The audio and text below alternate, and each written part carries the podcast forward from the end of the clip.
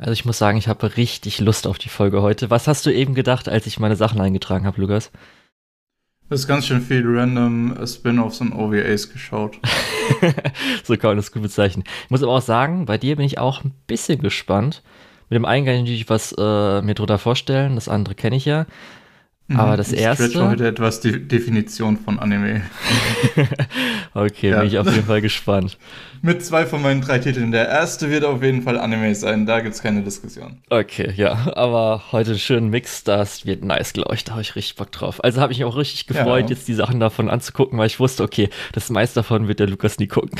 ich habe mir die Liste angeschaut und habe gedacht, boah, ich bin schon ein bisschen piss, dass äh, Julian Sachen geguckt hat, die ich potenziell auch hätte gucken können. Und dann gucke ich die Liste durch und denke mir, ich habe auf keins davon Lust. okay, ich könnte mir vorstellen, bei einem vielleicht mal in Zukunft, aber ja, ja ich denke, ich denk, wir denken da über dasselbe nach, aber naja, äh, ja. Hallo und willkommen bei einer neuen Folge von Antenna Gerbera.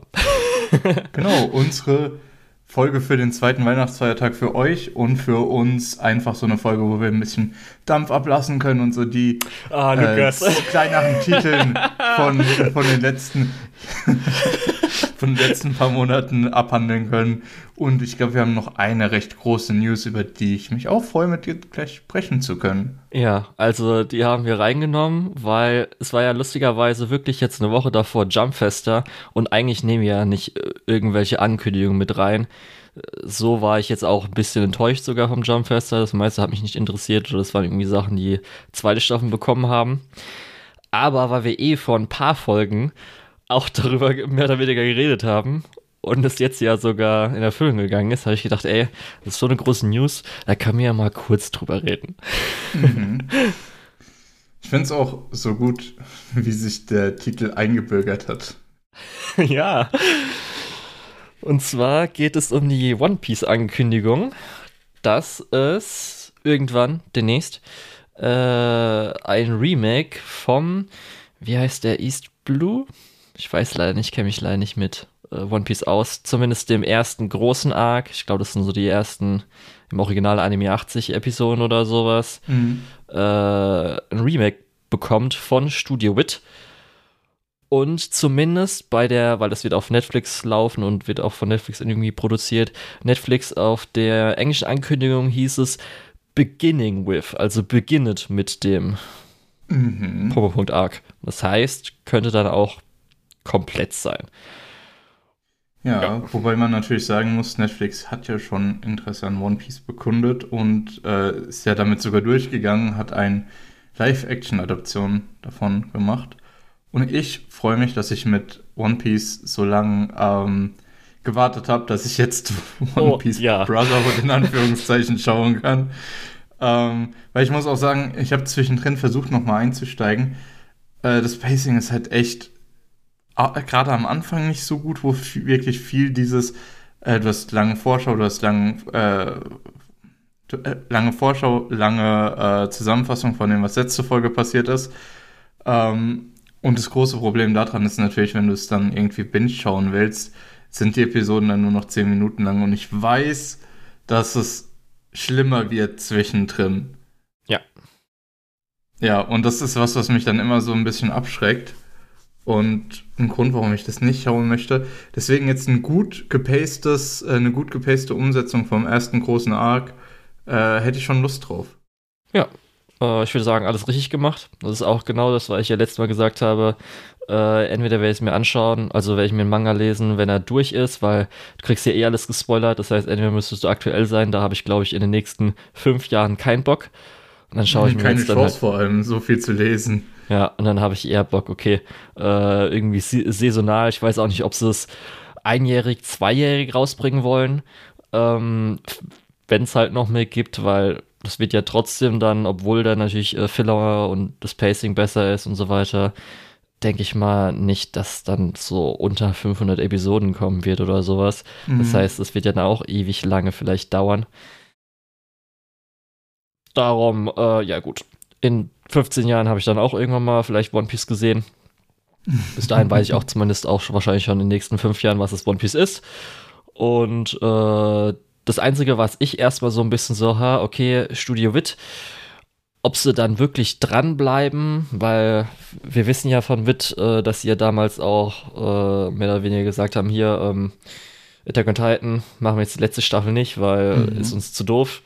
Und dass sie jetzt dann so ein langjähriges Projekt betreuen wollen. Sie haben ja zumindest bei Family zweigeteilt mit natürlich äh, einem anderen Studio, aber. Ja, aber das ist ja auch nicht das einzige Projekt, was die abgegeben haben, oder? Ich hab letzt. Was war das andere Projekt? Es gibt noch was anderes, was dann, glaube ich, auch bei Mappa gelandet ist. Äh, Windlandsaga. Ah, genau, Windlandsaga, genau. Ja. Aber Darüber hatte ich auch letztens mit jemandem gesprochen, dass Mappa im Prinzip die ganzen Wit-Sachen übernimmt. Ja, ja. naja. Aber Mappa hat ja, ja in letzter Zeit nicht so die Press beste Presse, deswegen hätte ich ehrlich gesagt auch keine Lust dann, dass One Piece da weiterhin geht. Ähm, naja. Ja, ich finde es zumindest einfach lustig. Einmal, dass mhm. es halt mhm. jetzt One Piece Brotherhood gibt. Dann frage ich mich, also finde ich auch interessant, wie das vielleicht dann auch Auswirkungen haben wird auf äh, den normalen Anime, ob das überhaupt Auswirkungen haben wird, weil wie gesagt, es dauert halt wahrscheinlich seine zehn Jahre, bis irgendwann zu dem Zeitpunkt angekommen ist, wo es jetzt ist. Und äh, ja, schauen wir mal. Man kann ja auch, äh, also wir sagen, es wird gut, aber vielleicht wird ja auch dann das Remake erst, äh, nachdem wir es so angefangen anzuschauen, oh, vielleicht doch nicht. Hoffen wir einfach mal das Beste. Gut, aber jetzt zu den Sachen, die wir geschaut haben. Ich habe einmal natürlich jetzt mir so ein paar Sachen angeschaut, wo ich wusste, die du nicht schauen wirst, als auch was vielleicht gerade äh, spontan in den letzten Wochen irgendwie so rauskam. Plus so ein bisschen Comfort Food, muss ich mich jetzt nicht so arg konzentrieren und gehört zu Franchises dazu. Das heißt, nehme ich nochmal mit oder sowas oder hatte ich eh schon vielleicht länger mal Bock drauf, ein bisschen was.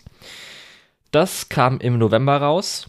Und bevor du vielleicht irgendwie nachschaust, Lukas, es geht nämlich um ein Anime im Psychopath Franchise. Mhm. Wie viel hast du geschaut? Der was kannst du nennen, welche Psychopath Anime es gibt? Und was glaubst du, wo der irgendwie reinpasst? okay, ich weiß, es gibt drei Staffeln. Dann gibt's ich glaube, drei oder vier Filme. Und ich glaube, es gibt OVA-mäßig auch noch sowas, was so einstündige OVAs sind, von denen es auch irgendwie sechs Stück gibt. Keine Ahnung. Okay. Und irgendwo dazwischen wird es wahrscheinlich sein. Und hattest du mal Psychopaths geschaut? Ja, die erste Staffel. Okay, gut, also noch das Beste. ähm, also okay, das Beste. Franchise ist einfach ähm, äh, im freien Fall seit Staffel 1 oder wie? Komme ich jetzt drauf, denn es geht um Psychopath The Movie Provi Providence oder Psychopath Movie Providence. Der kam jetzt im November bei uns raus. Also es war wieder so, ich glaube, der kam im März in äh, Japan, dann bei uns wurde irgendwann im August oder sowas in den Anime Nights gezeigt, wo ich dann leider keine Zeit hatte, sonst wäre ich da reingegangen. Und jetzt im November auf Crunchyroll. Also, es gibt die erste Staffel, das sind ja 25 Episoden von Gen Urobuchi, damals geschrieben und ausgedacht, was auch dann so ähm, sehr gut war. Also für mich ist auch einer so der besten Cyberpunk-Sachen, die ich gesehen habe. Plus Akane, die ja der Hauptcharakter ähm, der ersten Staffel war, ist auch einer meiner absoluten Lieblingscharaktere. Wenn du auch schaust, bei Mal ist sie auf, in meiner Top 10 Liste von Charakteren. Ist einer der besten, entwickelsten weiblichen Charaktere so in Anime.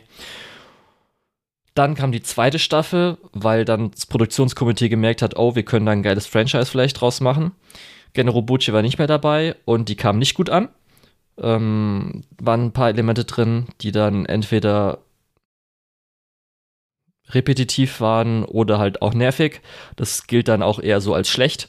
Kann ich auch ein bisschen zustimmen oder kann ich zustimmen. Dann gab es einen Film, der das so ein bisschen abgeschlossen hat und dann nochmal, sage ich mal, die Welt so ein bisschen erweitert hatte. Und dann kam das, was du mit den ganz vielen Movies meinst.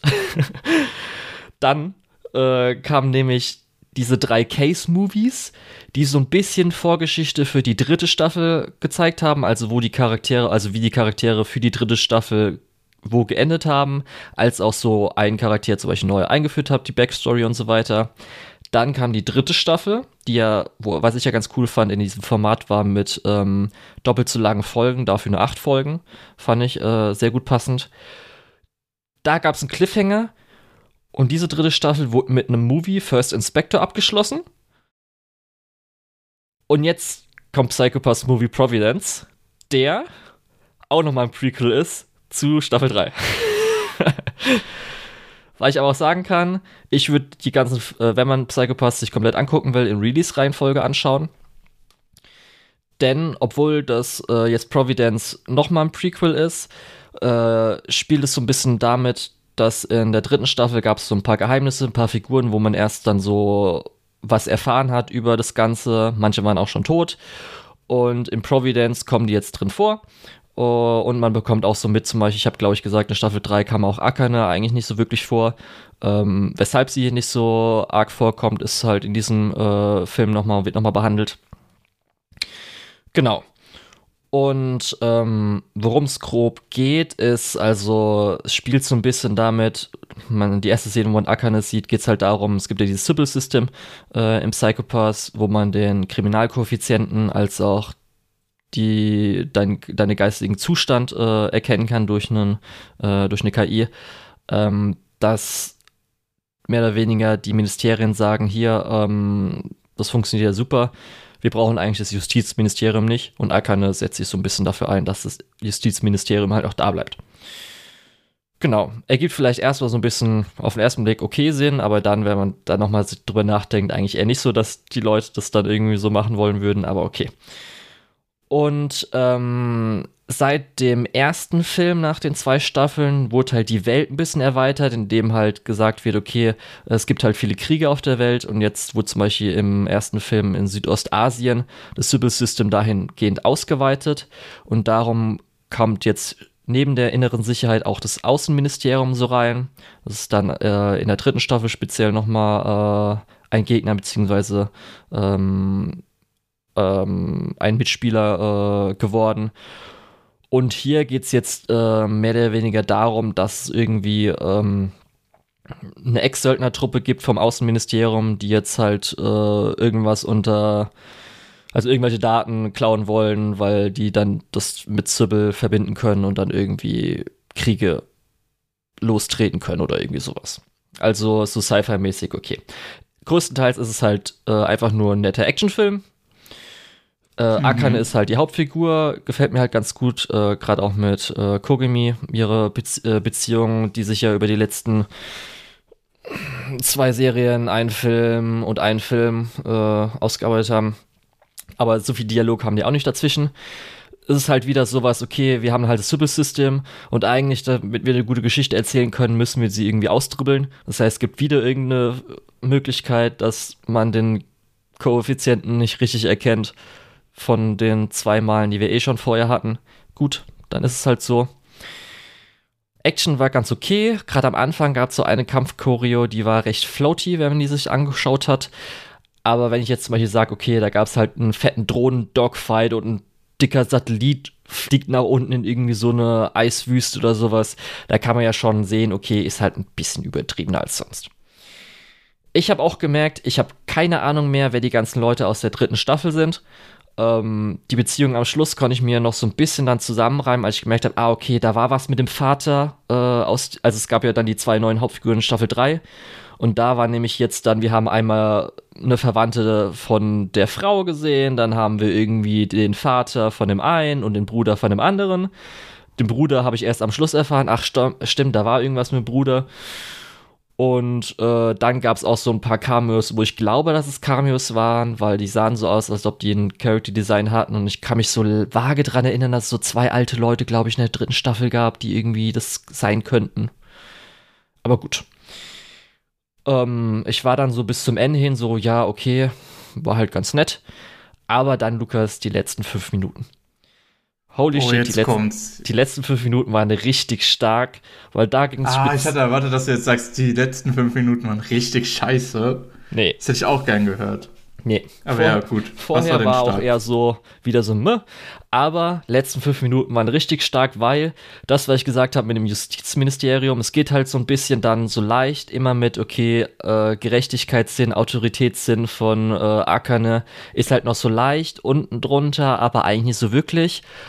Und dann geht's aber wieder zum Schluss hin, da so ein bisschen. Äh, Akane wird halt von Sybil gerettet, sage ich mal so, weil äh, ein Charakter halt sagt, dass äh, sie noch notwendig ist. Und dann wird halt äh, von Sybil System gesagt, hier, Akane, du wirst jetzt Sozialministerin, was heißt, also das Sozialministerium ist für Sybil zuständig. Und äh, sie würde dann theoretisch dann den vorgegebenen Weg von Sybil gehen. Und jetzt kann ich dann einfach kurz in den Spoiler-Teil gehen, für die Leute, die es nicht hören wollen. Und dir ist es wahrscheinlich egal.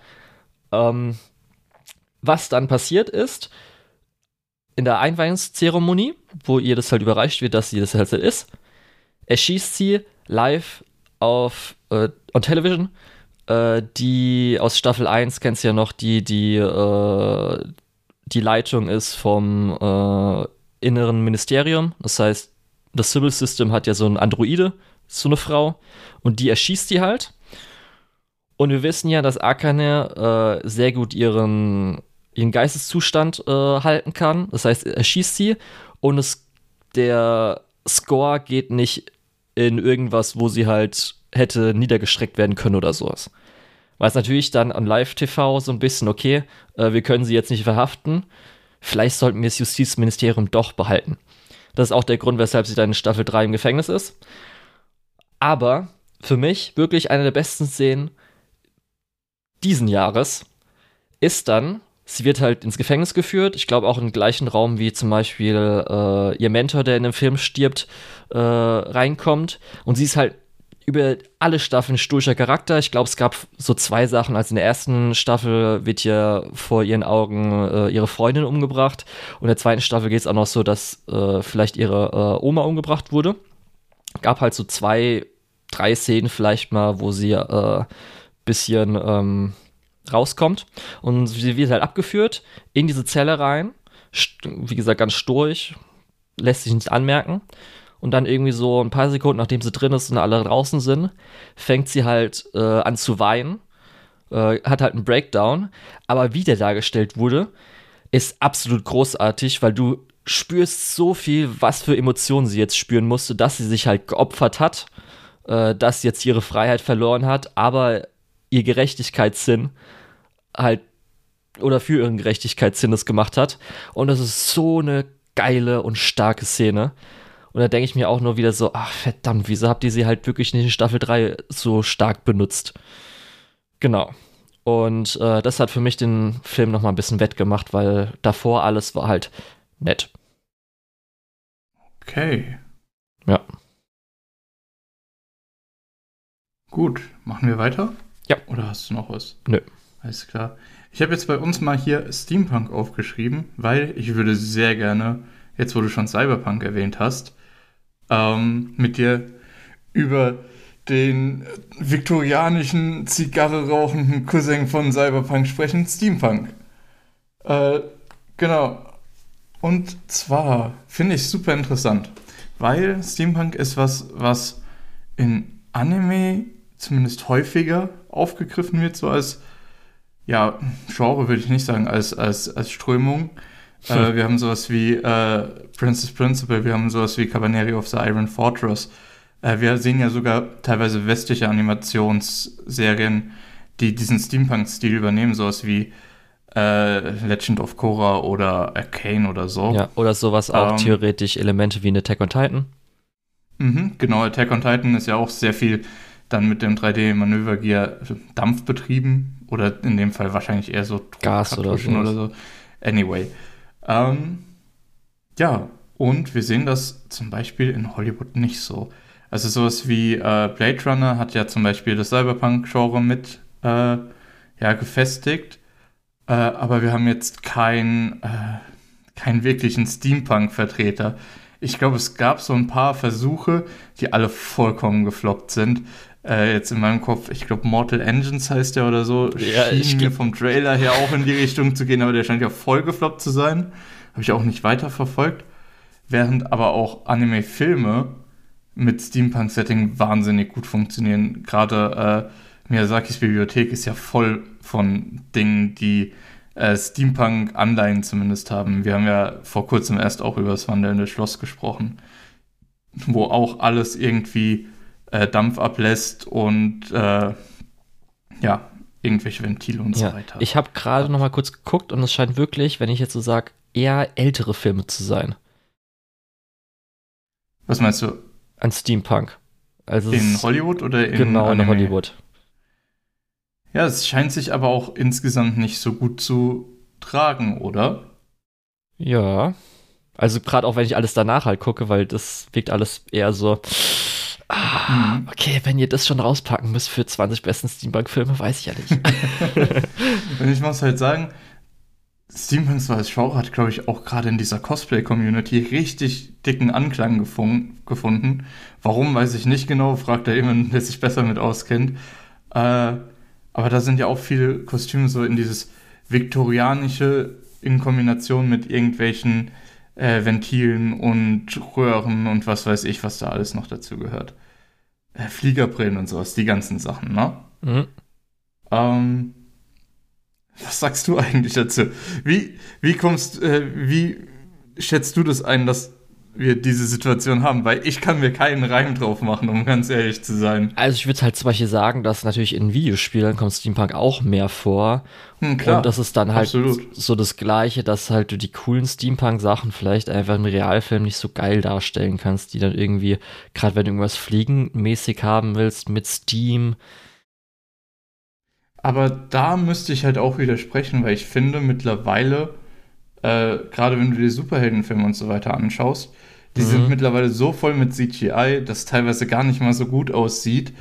Ähm, ja, aber vielleicht dass beißt sich das ja dann. Könntest. Oder? Aber weil Steampunk hat ja dann auch so ein bisschen, dass es ja auch schon ein bisschen älter aussehen soll, als vielleicht dann gerade, wenn man dann ja, CGI das hat. ja auch hin. Ja, okay. Aber auch ja, okay, so, also ich, ich verstehe dein, deine mhm. Kritik. Ähm, ja. Ich, ich glaube so, so, insgesamt, find, ich finde das einfach nur wahnsinnig interessant, wenn man sich da Gedanken drüber macht, äh, dass das eben so gar nicht stattfindet. In, in westlichen Kulturkreisen. Oder nicht mal in westlichen Kulturkreisen, generell in Hollywood, im, im Live-Action-Kino. Mhm. Ja, ja, wir kriegen jetzt garantiert um, irgendwie tausend Filme, ja, hier, hier, hier und hier. Aber äh, ja. Ich, ich glaube, dafür ist auch eigentlich die Zeit schon rum. Ich glaube, so die, die große Hypewelle, wo man hätte mit aufspringen können, ist vorbei. Aber ich glaube, Steampunk jetzt... wird einfach nicht mehr relevant in, in Hollywood in den nächsten zehn Jahren. Das sage ich jetzt einfach mal richtig fucking bold.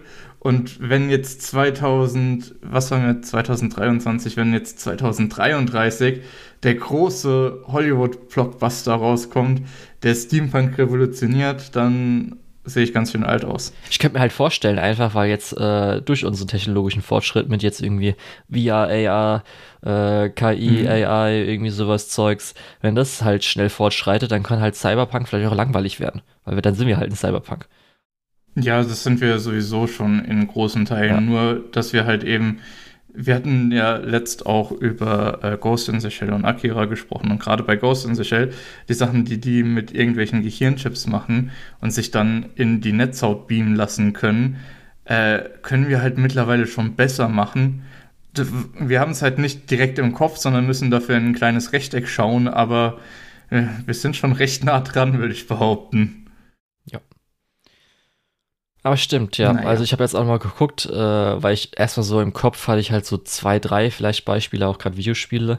Aber dann hat man nochmal so mhm. kurz gegoogelt und so, ah, stimmt, okay, ja, stimmt, das würde man auch als äh, Steampunk mit reinnehmen. Mhm. Was man mal, das ist, glaube ich, manchmal auch vielleicht einfach zu subtil. Ist so ein bisschen, da gibt es ja, vielleicht klar. so ein Element, Natürlich. was dann halt. Also wenn du jetzt auch vorstellst, zum Beispiel, weil wir gerade an Weihnachten sind, irgendwelche Weihnachtsfilme, wo dann halt die mhm. Elfen mhm. irgendwie was bauen, dann äh, sind ja meistens irgendwie so, die Werkstatt ist vielleicht auch so leicht steampunkig. Steampunk-Werkstatt. Ja, ist doch schon ja, so ein nee, bisschen, aber du oder? Hast, du hast recht. Du hast natürlich recht, aber ich verbinde halt mit Steampunk oft so äh, viktorianische Zeiten halt wirklich oft auch in England. Mhm. Äh, Beginn der industriellen Revolution, alles ist dampfbetrieben. Ja. Ähm, so Sachen. Ja, darum ist das von dir erwähnte Princess Principle natürlich so gut, Lukas. Ja. Ja, wie gesagt, ich habe es erwähnt. Ich wusste, dass ich den Spruch heute hören darf. ähm, aber naja. Äh, ja, aber genau da kommen wir ja eigentlich auch schon an den Punkt. Äh, die Themen, die Steampunk oft behandeln, sind halt eben so äh, Dinge wie neu aufkommende äh, ja, öko äh, ökonomische Gleichheit, die aber immer noch sehr in dieses Zwei-Klassensystem gedrückt. Ist, es gibt immer noch äh, irgendwelche royalen Machthaber, äh, die die Leute unten halten. Es gibt aber jetzt auch neue Industrielle, die irgendwie äh, Firmen aufgebaut haben aus dem Nichts, indem sie einfach Maschinen gekauft haben zum richtigen Zeitpunkt am richtigen Ort. Ähm, und diese, ja, diese wirtschaftliche Umstrukturierung, die wir da sehen, wird, glaube ich, häufig einfach auch ein Kernthema. Ähm, in Principle sehen wir zum Beispiel gerade diese, äh, diesen zweiten Teil, diese Großindustriellen, die versuchen so langsam in diese royale, äh, in diesen, diese royalen Dunstkreise einzutreten. Natürlich kommt da dann auch nochmal das Thema äh, Revolution der Waffensysteme und dass da auch viel passiert und äh, Krieg auf einmal viel tödlicher wird und viel äh, furchtbarer als vorher schon. Also da, da, gehören so einige Sachen halt für mich zu Kernthematiken. Ja, war auch äh, gut äh, also als Beispiel für das, das, ja. Also für das Sorry. eben gerade mit, weil ich äh, vorhin geguckt mhm. habe mit alten Filmen, war natürlich Metropolis genannt, mit zwei Klassengesellschaft. Mhm. Passt natürlich sehr genau. gut rein. Kann ja, aber ein bisschen stolz sein, das, wenn was in Deutschland gefilmt wurde. obwohl das auch oft zu Cyberpunk gezählt wird. Ja, das ist halt so ein bisschen Mischung, was die sich damals so ja. als Zukunft vorgestellt haben. Mhm. Und dann Steampunk. Ja. ja, aber das ist so, was das ausmacht, diese äh, Ökonomi ökonomischen, ja, ökonomischen äh, Umstrukturierung als Thema, ähm, plus das alles, was wir gerade angesprochen haben, plus diese Ästhetik, alles ist mit Dampf betrieben. Äh, Habe ich was vergessen? Was macht es für dich denn noch so aus? Ja, ich glaube, das ist eigentlich so größtenteils, dass du halt irgendwie an deiner Kleidung irgendwelche, ähm, wie nennt sich Rohre, so Zeug halt hast, irgendwie mhm. äh, Metallic-Zeug und was ist hier alles. Aber ja, ich habe jetzt immer, wenn Steampunk heißt, habe ich immer hier aus Xenoblade Chronicles 2 den Hauptcharakter irgendwie im Kopf. Ich weiß gar nicht, wie er heißt. Ich habe es auch nicht gespielt. Ja, ja, mit seinem komischen Taucheranzug. Ja. Ja. Ja, aber warum komme ich denn auf Steampunk? Natürlich, weil ich Steamboy gesehen habe. Was Steamboy, Steampunk, ich kann mir gar nicht vorstellen, in welches Genre das reinrutscht. Äh, nein, also ich habe mir Steamboy angeschaut, weil das äh, ein Film von Katsuhiro Otomo ist, der dir bestimmt was sagt. So als Autor von Akira. Mm, okay.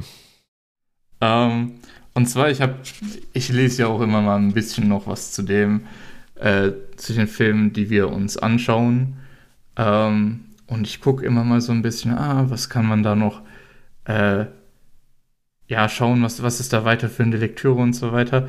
Und ich habe einen interessanten, äh, ja, ein interessantes Exposé über Akira gelesen. Äh, und der Autor hat am Ende so ein bisschen eingestreut, ähm, ich kann sie jetzt nicht wörtlich zitieren, aber so, dass äh, Akira so der große Durchbruch für Otomo ist, ähm, dass aber seine anderen Filme außerhalb von Japan leider sehr erfolglos geblieben sind äh, und dass er es nicht geschafft hat, wie Hayao Miyazaki seinen äh, Namen eben als Marke zu etablieren.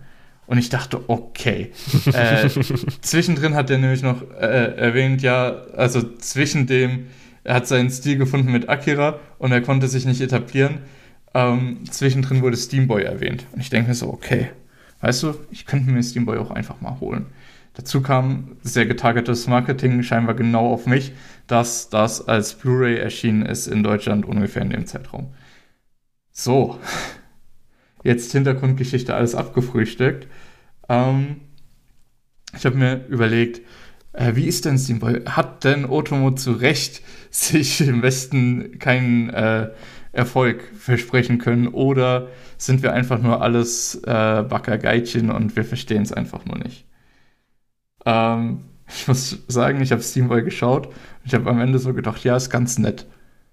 Also ja. nicht wirklich so Akira-mäßig, boah, ich, komplett neues Verständnis von äh, dem Genre Science Fiction, äh, von der Mischung mit Body Horror und so, sondern ganz nett nicht so, wie wenn du einen Miyazaki-Film gesehen hast, wo du dich am Ende äh, warm und gut fühlst und dir denkst, ah, das war so ein schöner Film.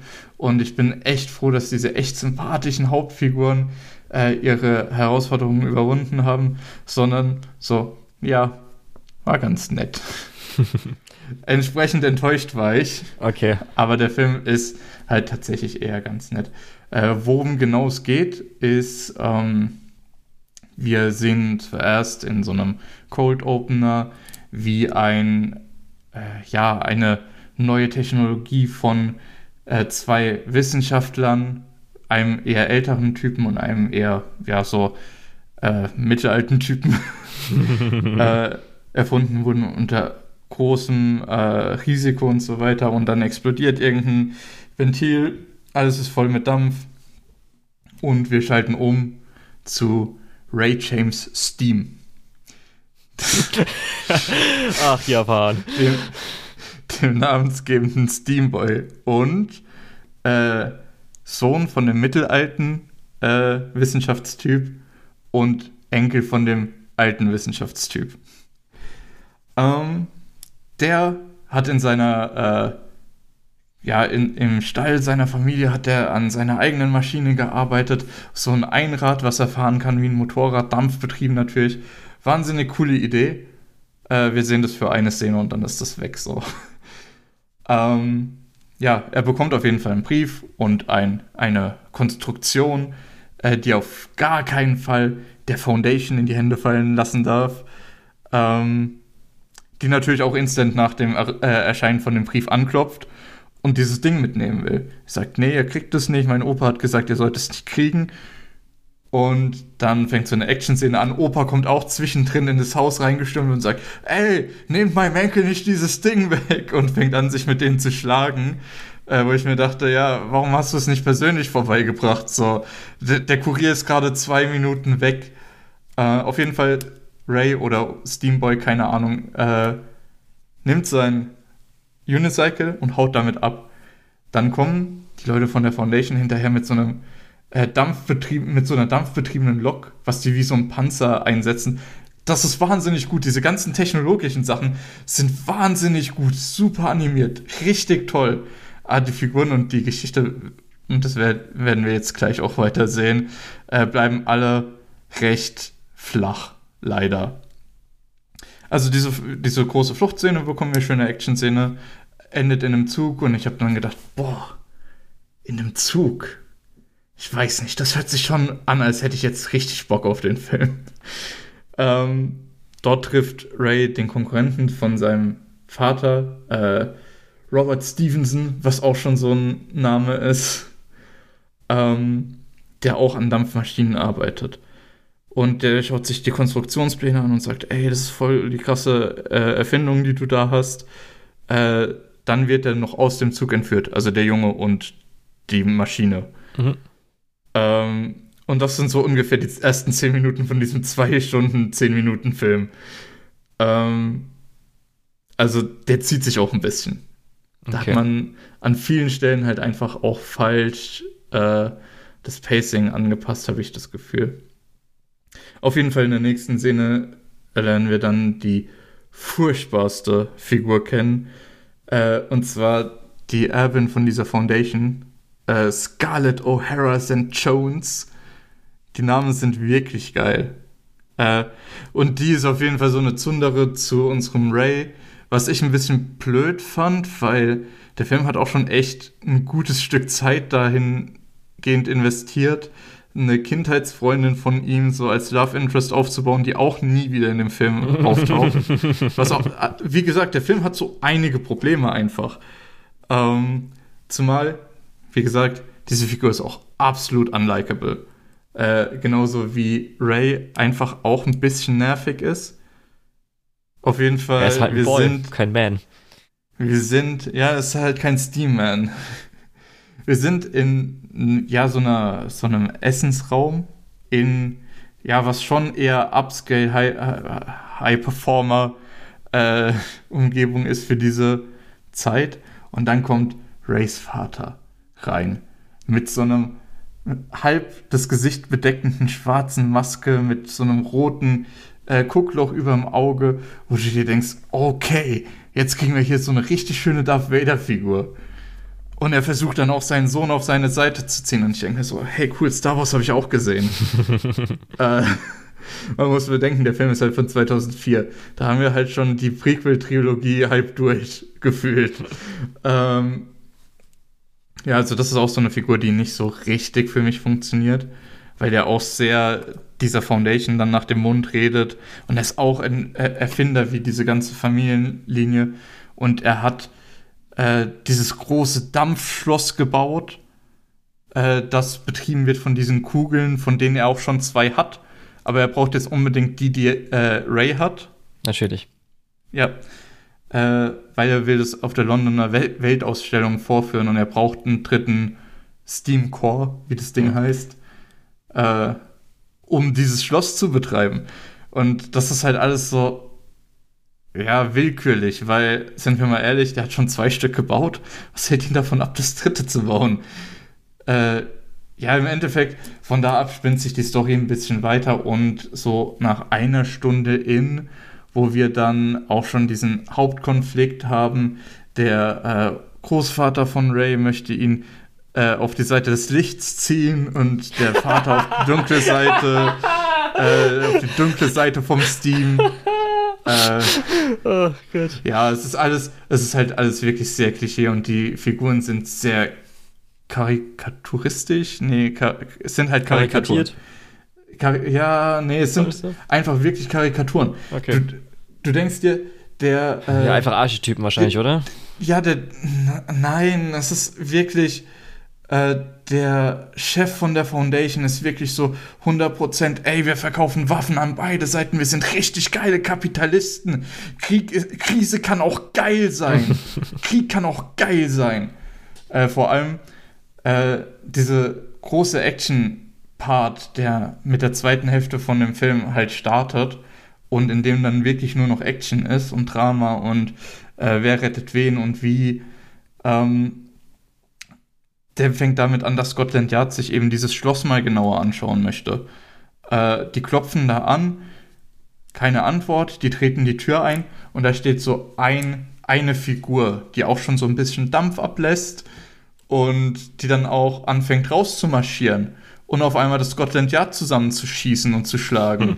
ähm, währenddessen ist natürlich dieser äh, Chef von der Foundation, ah, hier meine Herren, hat irgendwie zehn Leute, die einen sehen aus wie irgendwelche Scheichs, die anderen sehen aus wie äh, Franzosen und Nazis und was weiß ich was. Ah, hier sehen Sie, meine Herren, unser neuer mechanischer Dampfsoldat.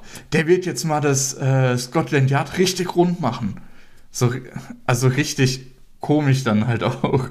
Also richtig on the nose, Holzhammer, Kapitalismus bad äh, und der Military Industrial Complex böse. Ich meine, es stimmt ja alles so halbwegs. Und wir sehen das auch in anderen Filmen, nur halt deutlich besser umgesetzt. Gerade so ein paar Aspekte, wo ich mir denke, das hat in Akira schon deutlich besser funktioniert. Das braucht ihr nicht nochmal rehashen. Ähm, ja, alles insgesamt ein bisschen schade. Deswegen große Enttäuschung für mich. Ich würde trotzdem oh, sagen, sogar große und man kann sich den Film anschauen. Hm? Sogar große Enttäuschung. Äh, wirklich große Enttäuschung. Für das, was ich erwartet hatte, hat es halt einfach nicht abgeliefert.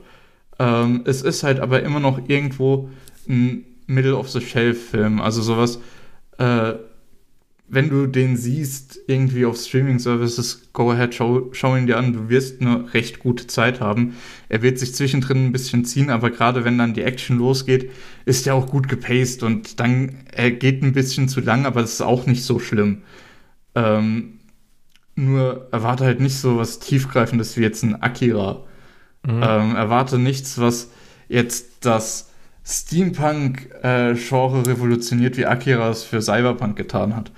Ähm, und vor allem schreib nicht in deinem Buch, ja, ups, Otomo hat es nicht geschafft, sich als äh, Marke zu etablieren, ohne dazu im Nebensatz zu schreiben, ja, vielleicht bei dem Film auch gar nicht so verwunderlich. äh, Nee, aber wie gesagt, ich habe mich sehr darauf gefreut. bin ein bisschen sehr enttäuscht worden. Ähm, aber im Großen und Ganzen ist es ein sehenswerter Film.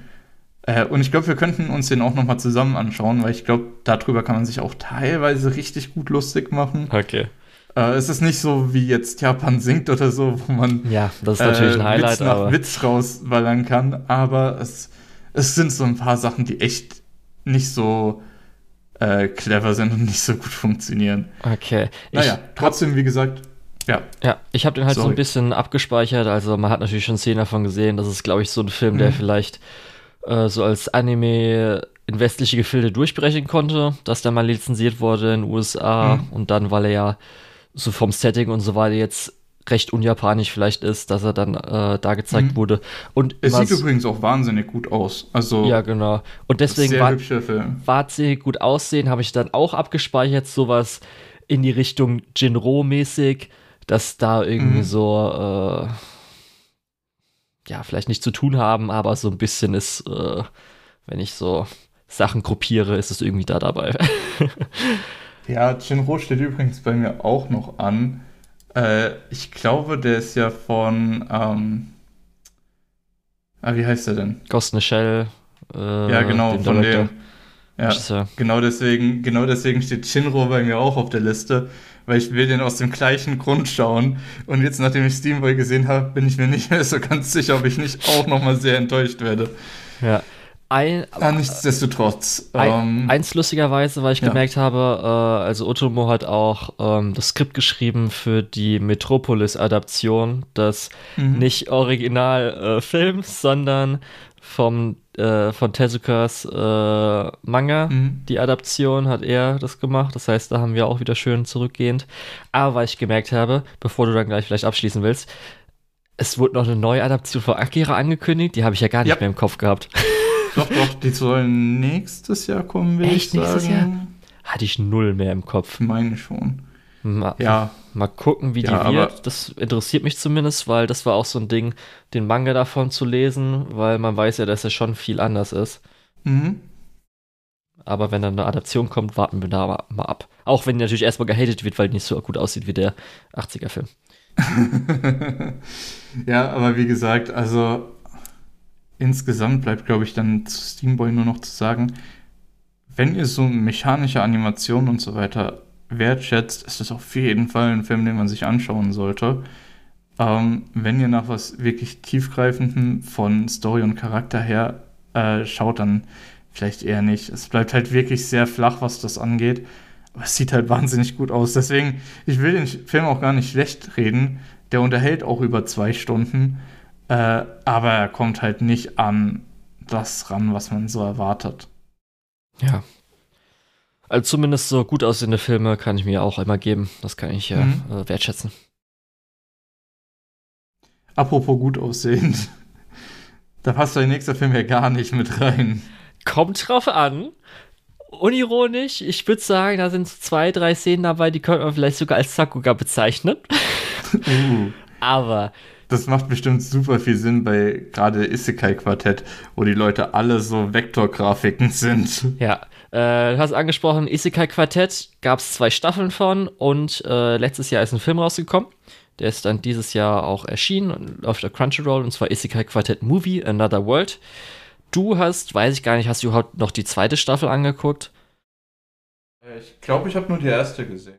Ja, ich muss sagen, ähm, ich war ja auch so von beiden ein bisschen enttäuscht. Die zweite fand ich, glaube ich, stärker, dass das Potenzial nicht so gut ausgenutzt äh, wird.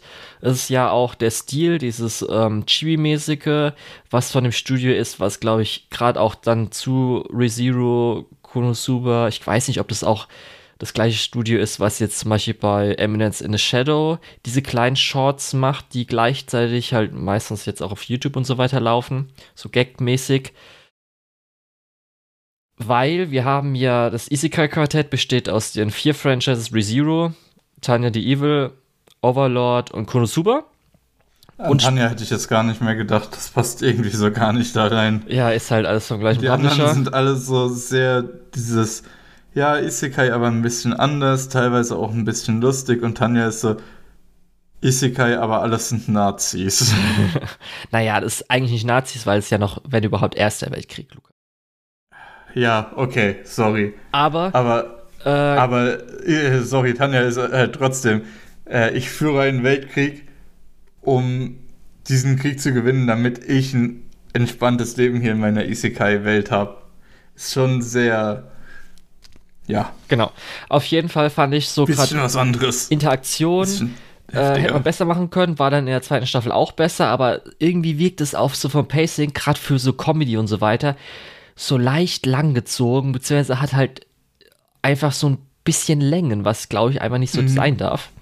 Und das und ist ganz schön traurig, so, okay, für so ein Short-Anime, ne? Das ja, sind ja nur 10 Minuten Episoden. Ja, hättet ihr halt noch mal ein bisschen mehr Charakterinteraktion reinbringen können, fand ich dann meistens ein bisschen schade.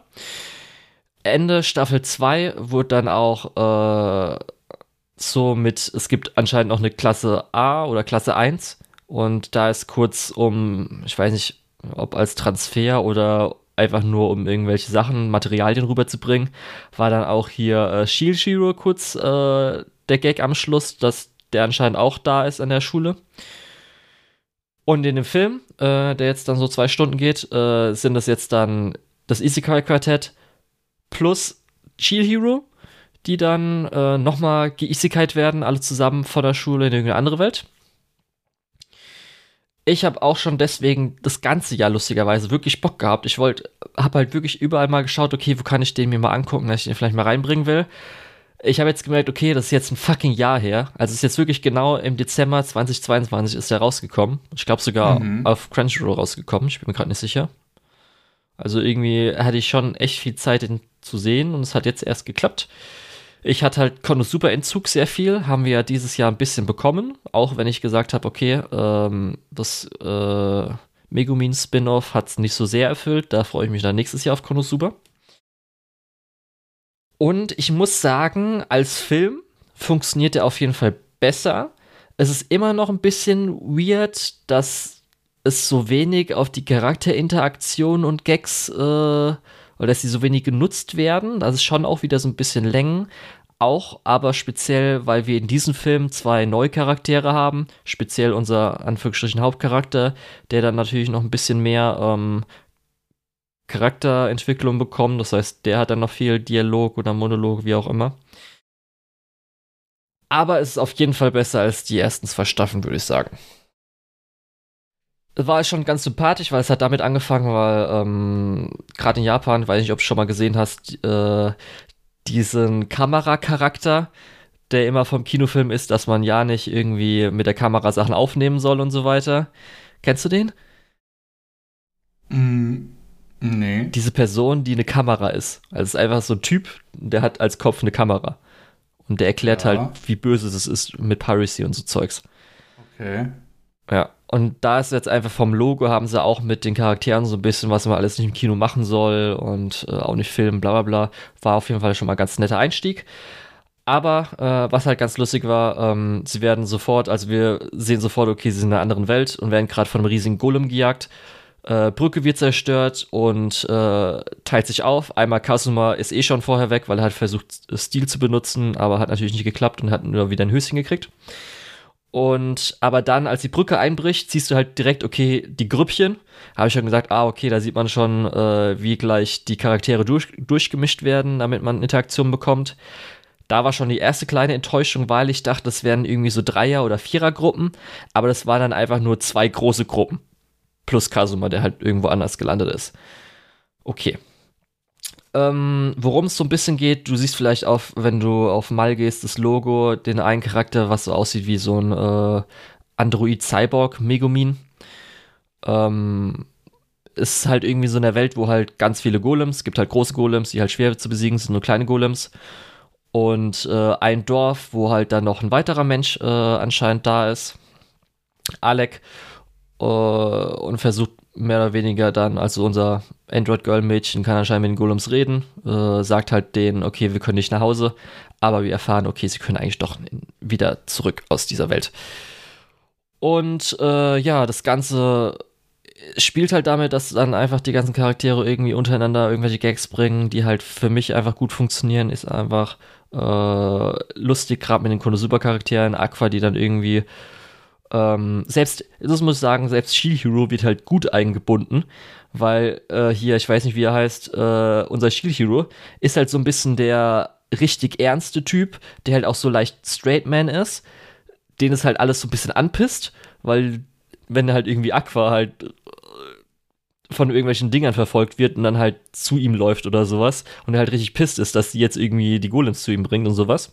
Das funktioniert ganz gut, weil sonst sind die ja schon echt 0 auf 15 und ich wüsste jetzt nicht, was für eine Personality die haben. Mhm es funktioniert auch ganz gut, dass unser Hauptcharakter halt auch so ein bisschen Juni ist. Das heißt, die ist halt wirklich eins zu eins so ein bisschen äh, ein Megumin-Charakter, was auch in der Welt gut erklärt wurde. Das heißt, da kann man auch ganz gute Gags machen. Ich war aber dann wirklich so ein bisschen überrascht, dass die Story schon recht solide ist. Weil es geht halt darum, okay, äh, wir kriegen dann noch einen Charakter mit, und zwar ist es äh, ein Charakter aus Tanjas Welt, der anscheinend Anime Original ist die halt, ähm, was wir dann schnell erfahren, äh, in Tanjas Welt ein Spion ist. Das heißt, weil sie hat halt die Uniform an aus äh, dem Imperium, wie auch immer das heißt. Und eigentlich ist sie Spionin. Und sie will halt jetzt diese Golems äh, in ihre Welt holen, um den Krieg zu beenden. Und mhm. vorher wurde sie halt so ein bisschen verraten, weil unser Hauptcharakter hat halt gesagt, so hier, du kannst eigentlich nicht weg, aber wir erfahren dann halt, in Wirklichkeit kannst du weg und wie sie charakterisiert wurde, weshalb sie das so schlimm fand, dass sie jetzt belogen wurde und so weiter, funktioniert halt unironisch für so eine Comedy-Anime echt gut. Dann was ich gedacht habe, okay, Alec, die sieht schon so aus, der ist garantiert aus ReZero. Informiere ich mich mal kurz online. Anscheinend war es ein richtig fetter Reveal, wo die ReZero-Leute sich gedacht haben, holy shit, wieso kann man das, äh, wieso in einem Comedy-Spin-Off wird so, ein, so große Reveals gemacht von einem Charakter, wo man mal von gehört hatte und da sind jetzt so zwei Lines, die er über äh, Emilia ablässt, wo die ganzen Leute äh, einfach dann richtig krass, was? Äh, das, das heißt ja, dass er zu der Zeit und das gemacht hat und das kann ja gar nicht sein, aber okay, das ist richtig fetter Reveal von äh, dem ReZero-Autor in einfach so einem kleinen Spin-off. Gut. Und sonst war halt speziell äh, das Finale ganz gut, wo dann halt alle zusammenkommen. Äh, war halt so unironisch ein Gag, dass äh, Kasuma einfach Isekai Assemble gesagt hat. Und äh, dann halt, äh, was ich mit Sakuga gemeint habe, gab es halt so eine 3D-Kamera-Verfolgungssequenz, wo da halt jeder mal so seine Fähigkeiten im Kampf eingesetzt hatte. Und zum Beispiel sowas wie dann einfach Aqua wird dann halt cool dargestellt, wie sie ihre Party-Tricks einfach macht und anfeuert, also nichts macht. Und ich dann auch erfahren habe, dass anscheinend eins aus Overlord, äh, einer seiner Skills ist Shark Cyclone, was einfach Sharknado ist. Genau. Und äh, mir hat es zumindest ganz gut gefallen. Ich war gut unterhalten. Ähm, von, von mir aus kann man auch gerne noch mehr Isekai-Quartett machen. Ja, also so die ganzen Charakterinteraktionen, die Skills, die genutzt wurden äh, aus der Serie für Dinge, war auf jeden Fall ganz cool. Aber weiterhin habe ich das Gefühl, dass das Potenz äh, Potenzial immer noch viel, viel größer ist. Das war ein bisschen schade. Ja. Ich freue mich auf jeden Fall auf mhm. Konosuba, das wird so geil, Lukas, nächstes Jahr. Das wird mega. Weißt, weißt du, eigentlich wollte ich zu dem Blog einleiten mit jetzt macht Julian sein Isekai-Quartett, äh, aber das eine ist ja gar kein Isekai, deswegen kommt es erst später. Aber du hast noch zwei Isekai-Filme für uns. Ja, also das eine ist nicht so Film, das waren so drei OVAs, die habe ich einfach mal schnell äh, weggeguckt, um zu gucken, ob das irgendwas Interessantes war. Es war The Time I Got Reincarnated as a Slime, Visions of Coleus. Hab danach Muss erfahren, ich mir das anschauen? Nee, guck's dir nicht an, Lukas. Ich habe danach okay. erfahren, äh, anscheinend für den Film, Feuerrote Bande, den wir Anfang des Jahres gesehen haben, äh, das ist das Originalskript dazu ähm, während es geschrieben wurde, hat dann halt das Produktionskomitee gesagt, ah, wir wollen vielleicht den Film doch eher nach Staffel 2 ansiedeln, nicht nach Staffel 1, schreibt mal ein mhm. bisschen neu mit neuen Fähigkeiten, Charakteren, die es halt gibt. Merkt man leicht, weil es gibt schon Parallelen. Also eine kranke Prinzessin wird gerettet. Der, äh, der Arzt, der sie halt verflucht hatte, stellt sich als Arc Demon mit einem anderen Arc Demon äh, heraus. Und da ist Schon am Schluss wieder? auch Kampf gegen die zwei. Plus es gibt auch einen Kampf zwischen äh, der einen Vampirin und dem einen Violet-Vampir. Wenn, wenn irgendwann Rimuro wieder auf eine kranke Prinzessin äh, trifft, bringt er einfach den Arzt um. Keine Fragen gestellt. Einfach so Kopf ab und jetzt lass uns erstmal warten, ob es besser wird. Ja. Dadurch, dass, glaube ich, so als diese drei OVAs, was da nur so 100. Nee, warte.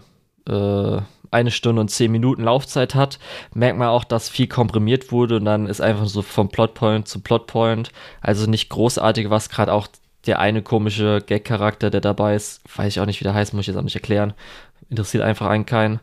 Interessant ist aber wirklich letzten, letzte Minute, wo man noch, glaube ich, zwei neue von diesen Urfarb-Vampiren gesehen hat, weil ich glaube, die hat man nicht gesehen, auch in Feuerrote Banne nicht, oder zumindest weiß ich nicht. Also ich glaube, Gelb und Weiß hat man gesehen jetzt in dem Film.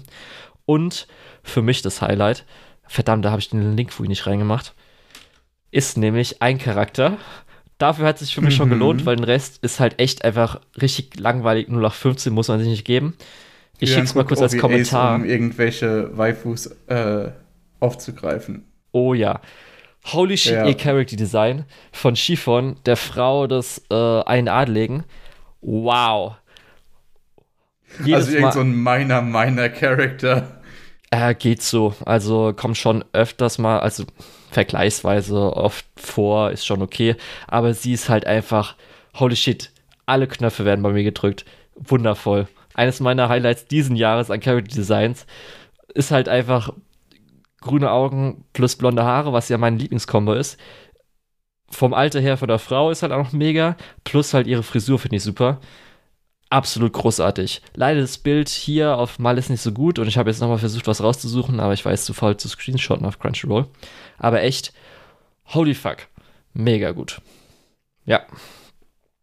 Äh, das war das Einzige, was ich da gelohnt hatte. Also musst du nicht angucken, Lukas. Ist sonst echt langweilig. Okay, dann können wir weitergehen. Du hast auch noch Sword Art Online The Movie Progressive geschaut, was glaube ich schon mal ein Movie war, aber der hat noch einen Untertitel und das ist der zweite Teil dazu, I guess. Also, nee. Ähm, Ordinal okay, Scale gut, dann erklär's ja, mir. Ja, also Ordinal Scale gab es mal äh, als äh, ja. Sword Art Online Movie. Das war ein Anime Original Movie, wo zumindest aber auch äh, die zwei Charaktere. Ah, nee, warte, Moment. Ist das. Bin ich gerade blöd? Nee. Okay, okay, nee, mach weiter. Äh, und da sind die Charaktere auch noch in Alicization in den Anime mit reingeschrieben worden. Das Sword Art Online, The Movie Progressive, das Progressive ist das Wichtige hieran, ist nämlich die Adaption, Anführungsstrichen sage ich jetzt schon mal, ähm, der Light Novel-Reihe, wo jetzt mehr oder weniger so geremaked wird, äh, wie der ähm, verdammt, ein Grad, ein Grad, wie der ein Grad Arc äh, gemacht wird. Also es, äh, ich glaube, theoretisch sollte Progressive so sein, dass wirklich von Level zu Level zu Level, also zu jeder Ebene, von Ebene zu Ebene, jetzt die Geschichte erzählt wird, weil im Original, zumindest Anime, haben wir jetzt ja auch nur erste Ebene, dann so ein paar Sachen zwischendrin und dann das Ende. Und da haben ja die meisten gesagt, es wäre der beste Arc und war eigentlich voll doof, dass man da nicht so viel gesehen hatte. Und für, also Progressive, was gestartet ist, die Light Novel-Reihe, als der Anime rauskam, der originale Anime von Sword Art Online. Ähm, geht es halt darum, dass halt komplett ein Grad richtig ausgeschmückt wird, detailliert wird, neue Charaktere eingeführt werden und so weiter. Genau. Es gibt bis jetzt zwei Filme. Das ist jetzt der erste, Aria of a Starless Night. Die zwei Filme sind jetzt auch in Deutschland im August erschienen, äh, als Doppelfeature, glaube ich, oder hintereinander. Ich bin mir gerade nicht mehr sicher. Ähm, Lustigerweise, also ähm, der kam jetzt gerade letzte Woche raus. Also ich glaube Freitag letzte Woche kam der raus. Äh, oder Donnerstag, eins von beiden. Äh, das heißt, den habe ich mir jetzt gegeben und wahrscheinlich, so wie ich höre, weil der ist in US Crunchyroll schon ein paar Monate. Es könnte sein, dass dann jetzt in den nächsten Wochen auch der zweite Film schon äh, gestreamt wird. Das heißt, darum habe ich gesagt, okay, jetzt gucke ich mir den ersten schon mal an. Genau, und hier geht's äh, also von dem her ähm, Anfang bis zum ersten Bossfight wird hier adaptiert in Aria of the Starless Night. Das heißt, kann sich vielleicht noch dran erinnern, als äh, Asuna und Kirito dann zusammen diesen komischen Typen, der den blauen Typen umgebracht hat, äh, besiegen. Mhm. Genau. Was das Interessante ist, darum habe ich auch gesagt, Adaption in Anführungsstrichen. Ähm, ich weiß nicht, was sie haben, dass sie Sword Art Online nie richtig adaptieren können oder einfach eins zu eins so. Sie wollen immer noch was Neues draus machen. Erstmal, das fand ich zumindest interessant. Das Ganze spielt aus der Perspektive von, von Asuna. Das heißt, man hat auch am Anfang, den ersten fünf oder zehn Minuten, ist noch in der realen Welt von Asuna und dann, wie sie das Ganze, ähm, den Anfang und so weiter wahrnimmt. Aber da würde ich jetzt gerne bitten, Lukas, auf meinem List zu gehen und auf Pictures zu klicken und die letzten drei Pictures anzusehen. Mm, von dem Film, von den äh, Bildern. Genau. Das da siehst du ja noch einen dritten Charakter. Ja. Weil, weshalb auch immer, mussten sie halt noch einen Anime Original Charakter reinmachen, wo, wenn du jetzt die drei Bilder anschaust, ich mir einfach denke, sie wirkt schon wie das fünfte Rad am Wagen, wie so ein bisschen Fanfiction OC Charakter, den du halt einfach so reingequetscht hast. Und so ist es auch. Not Julian. So ist es leider auch ein bisschen weil ich habe mich richtig gefreut, weil ich habe ja schon gesagt, als Asuna, zwar ich auch Hauptcharakter war in, ähm, äh, wie heißt nochmal, dem letzten Arc aus Mother Rosaria, im Mother Rosaria Arc, hat mir halt Asuna halt richtig gut gefallen. Wenn sie halt auch Hauptcharakter war, hat mir immer eigentlich gut gefallen. Darum fand ich cool, okay, sie aus ihrer Sicht heraus das Ganze. Man hat halt äh, diesen Charakter deswegen vielleicht auch eingeführt, weil Asuna hat ja so anscheinend als äh, Charaktereigenschaft, dass sie ja kein Gamer ist. Also, dass sie ja so ein bisschen ähm, Eine leichter Normie ist.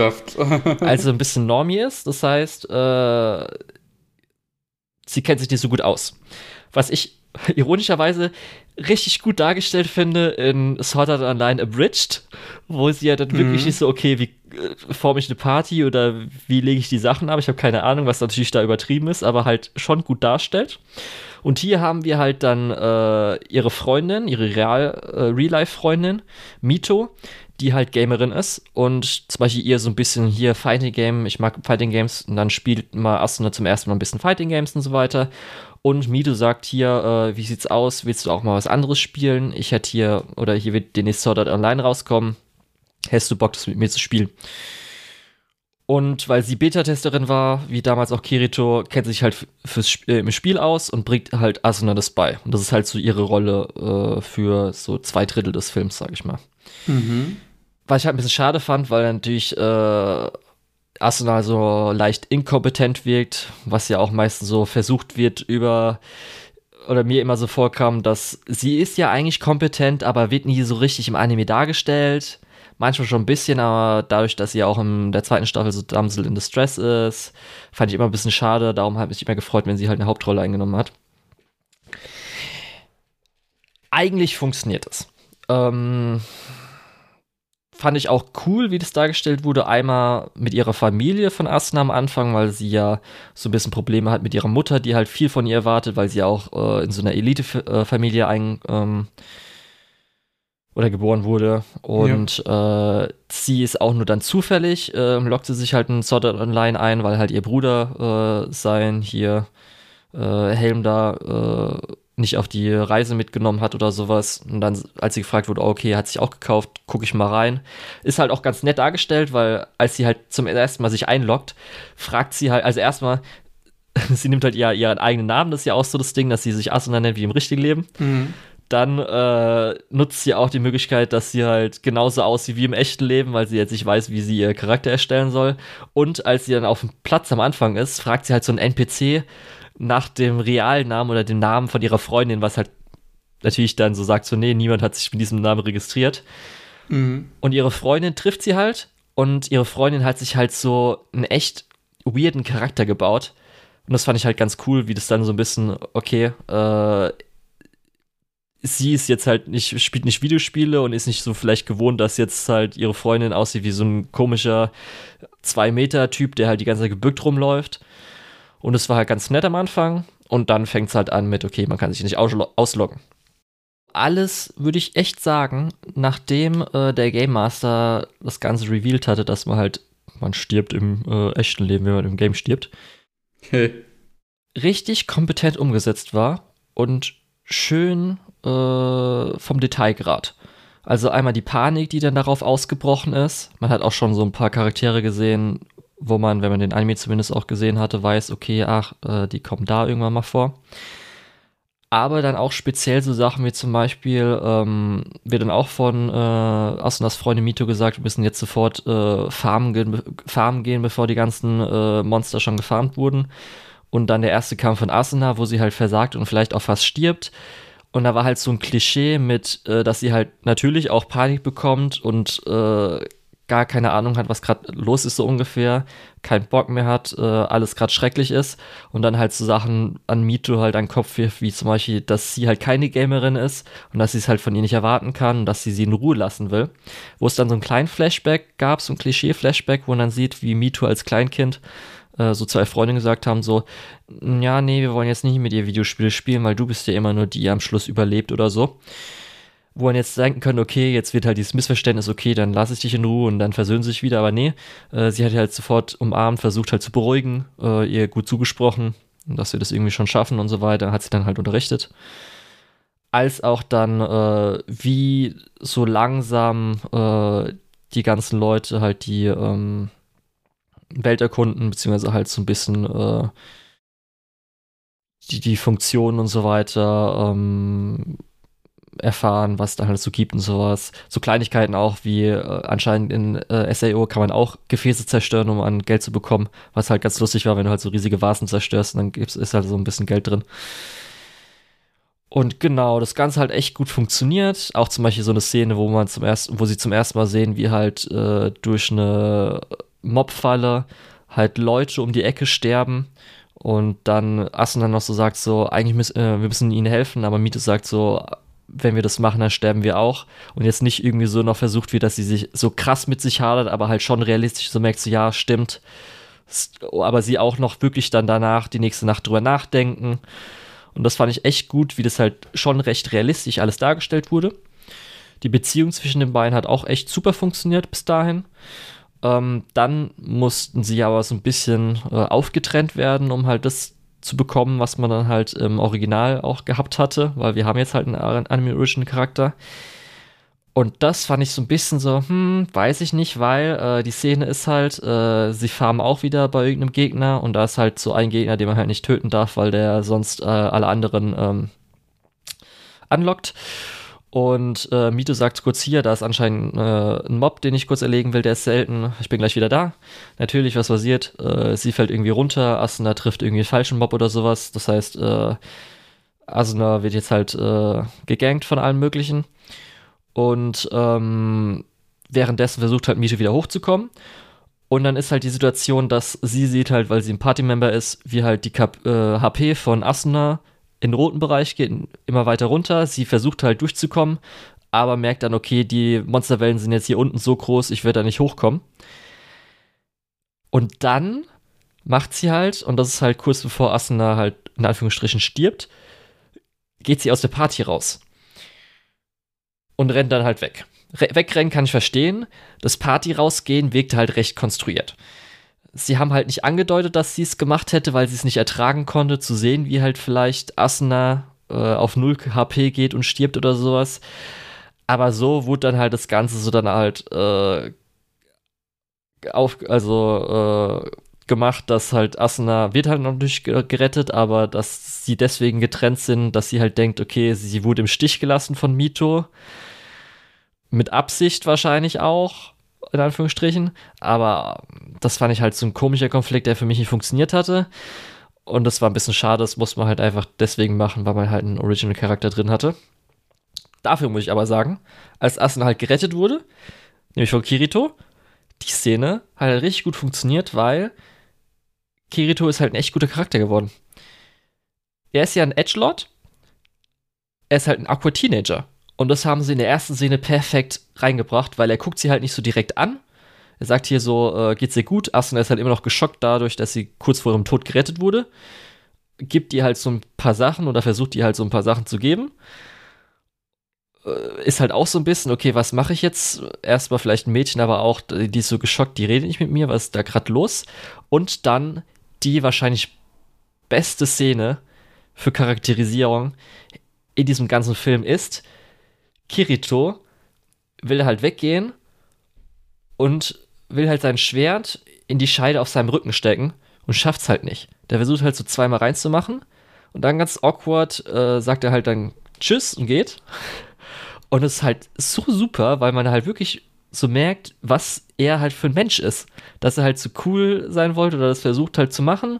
Plus er halt so ein bisschen halt awkward einfach ist, aber halt auch das Coole machen will. Darum auch dieses Edgelordige.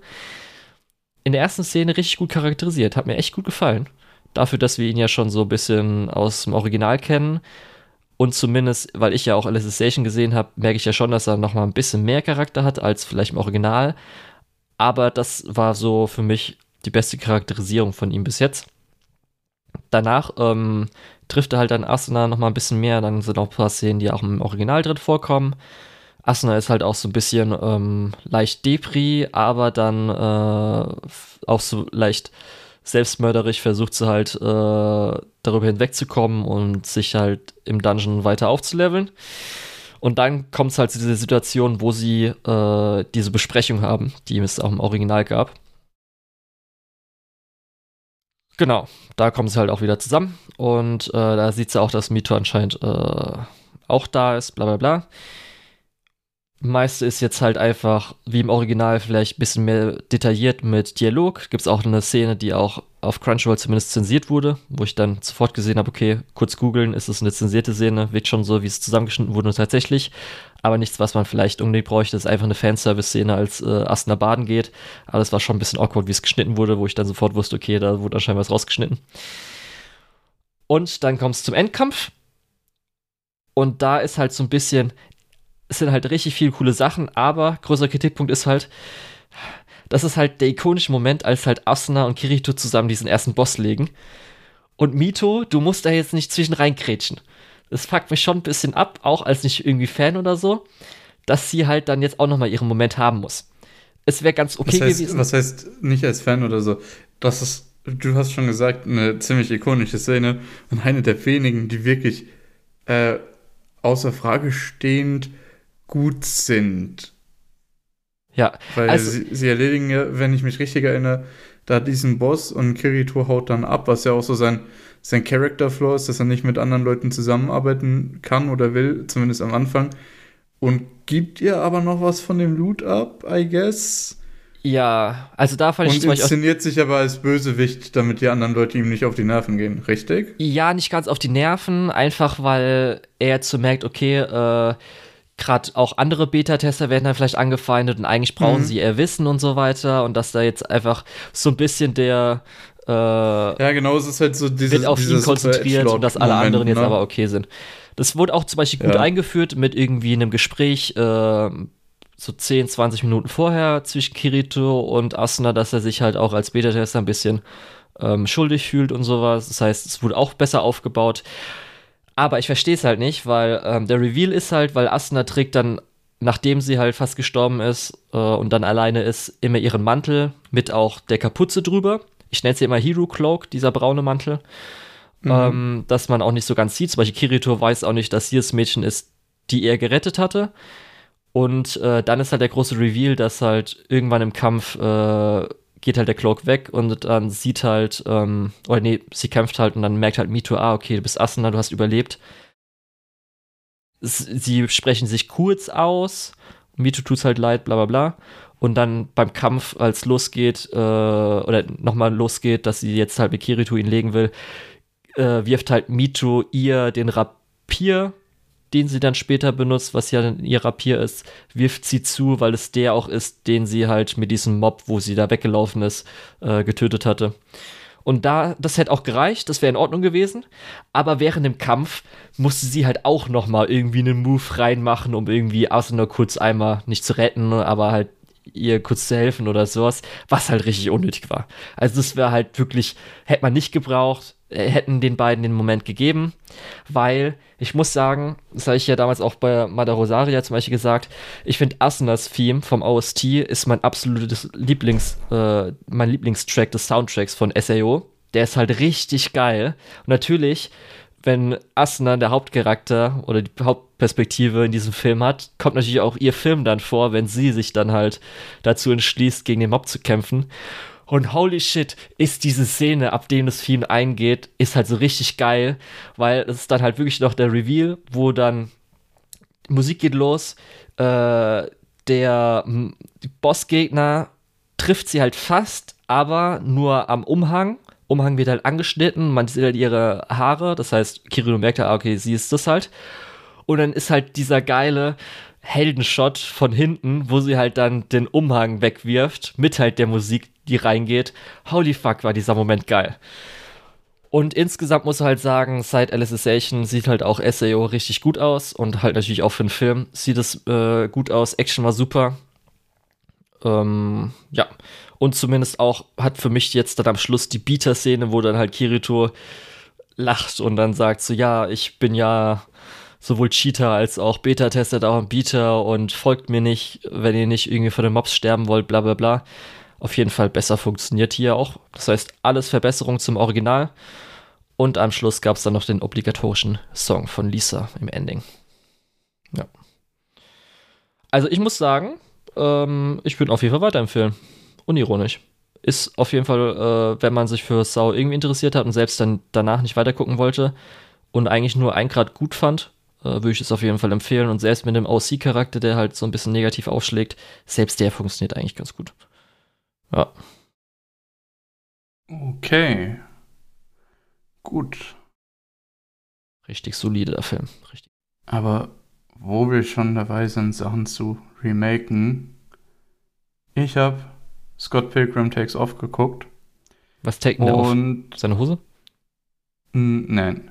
Ähm, Du hast mich komplett rausgebracht. Vielen Dank Tut dafür. Voll asozial. Äh, also, Scott Pilgrim Takes Off, genau. Äh, auch wenn da ja jetzt auch schon wieder so eine Diskussion war, oh, ist das Anime? Keine Ahnung. Ist halt bei Science Zero entstanden und deswegen ist mir schon mal generell ein bisschen egaler, was andere Leute sagen.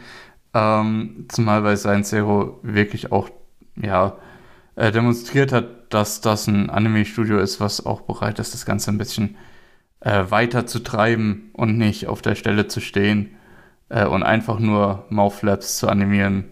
Ja, äh, das war ja, ja und, und Slideshows. Scott Pilgrim ist jetzt auch vom Regisseur, von dem spanischen Regisseur, der den letzten äh, Star Wars Visions Short gemacht hatte, ne? Mit, glaube ich, dem weiblichen mm. Sith. Ich kann mich gar nicht mehr dran erinnern, was da genau passiert ist. Ich weiß es nicht mehr genau. Ich weiß auf jeden Fall, dass der auch schon ewig scheinbar in der Anime-Industrie war. Ja. Äh, beziehungsweise ist. Und naja.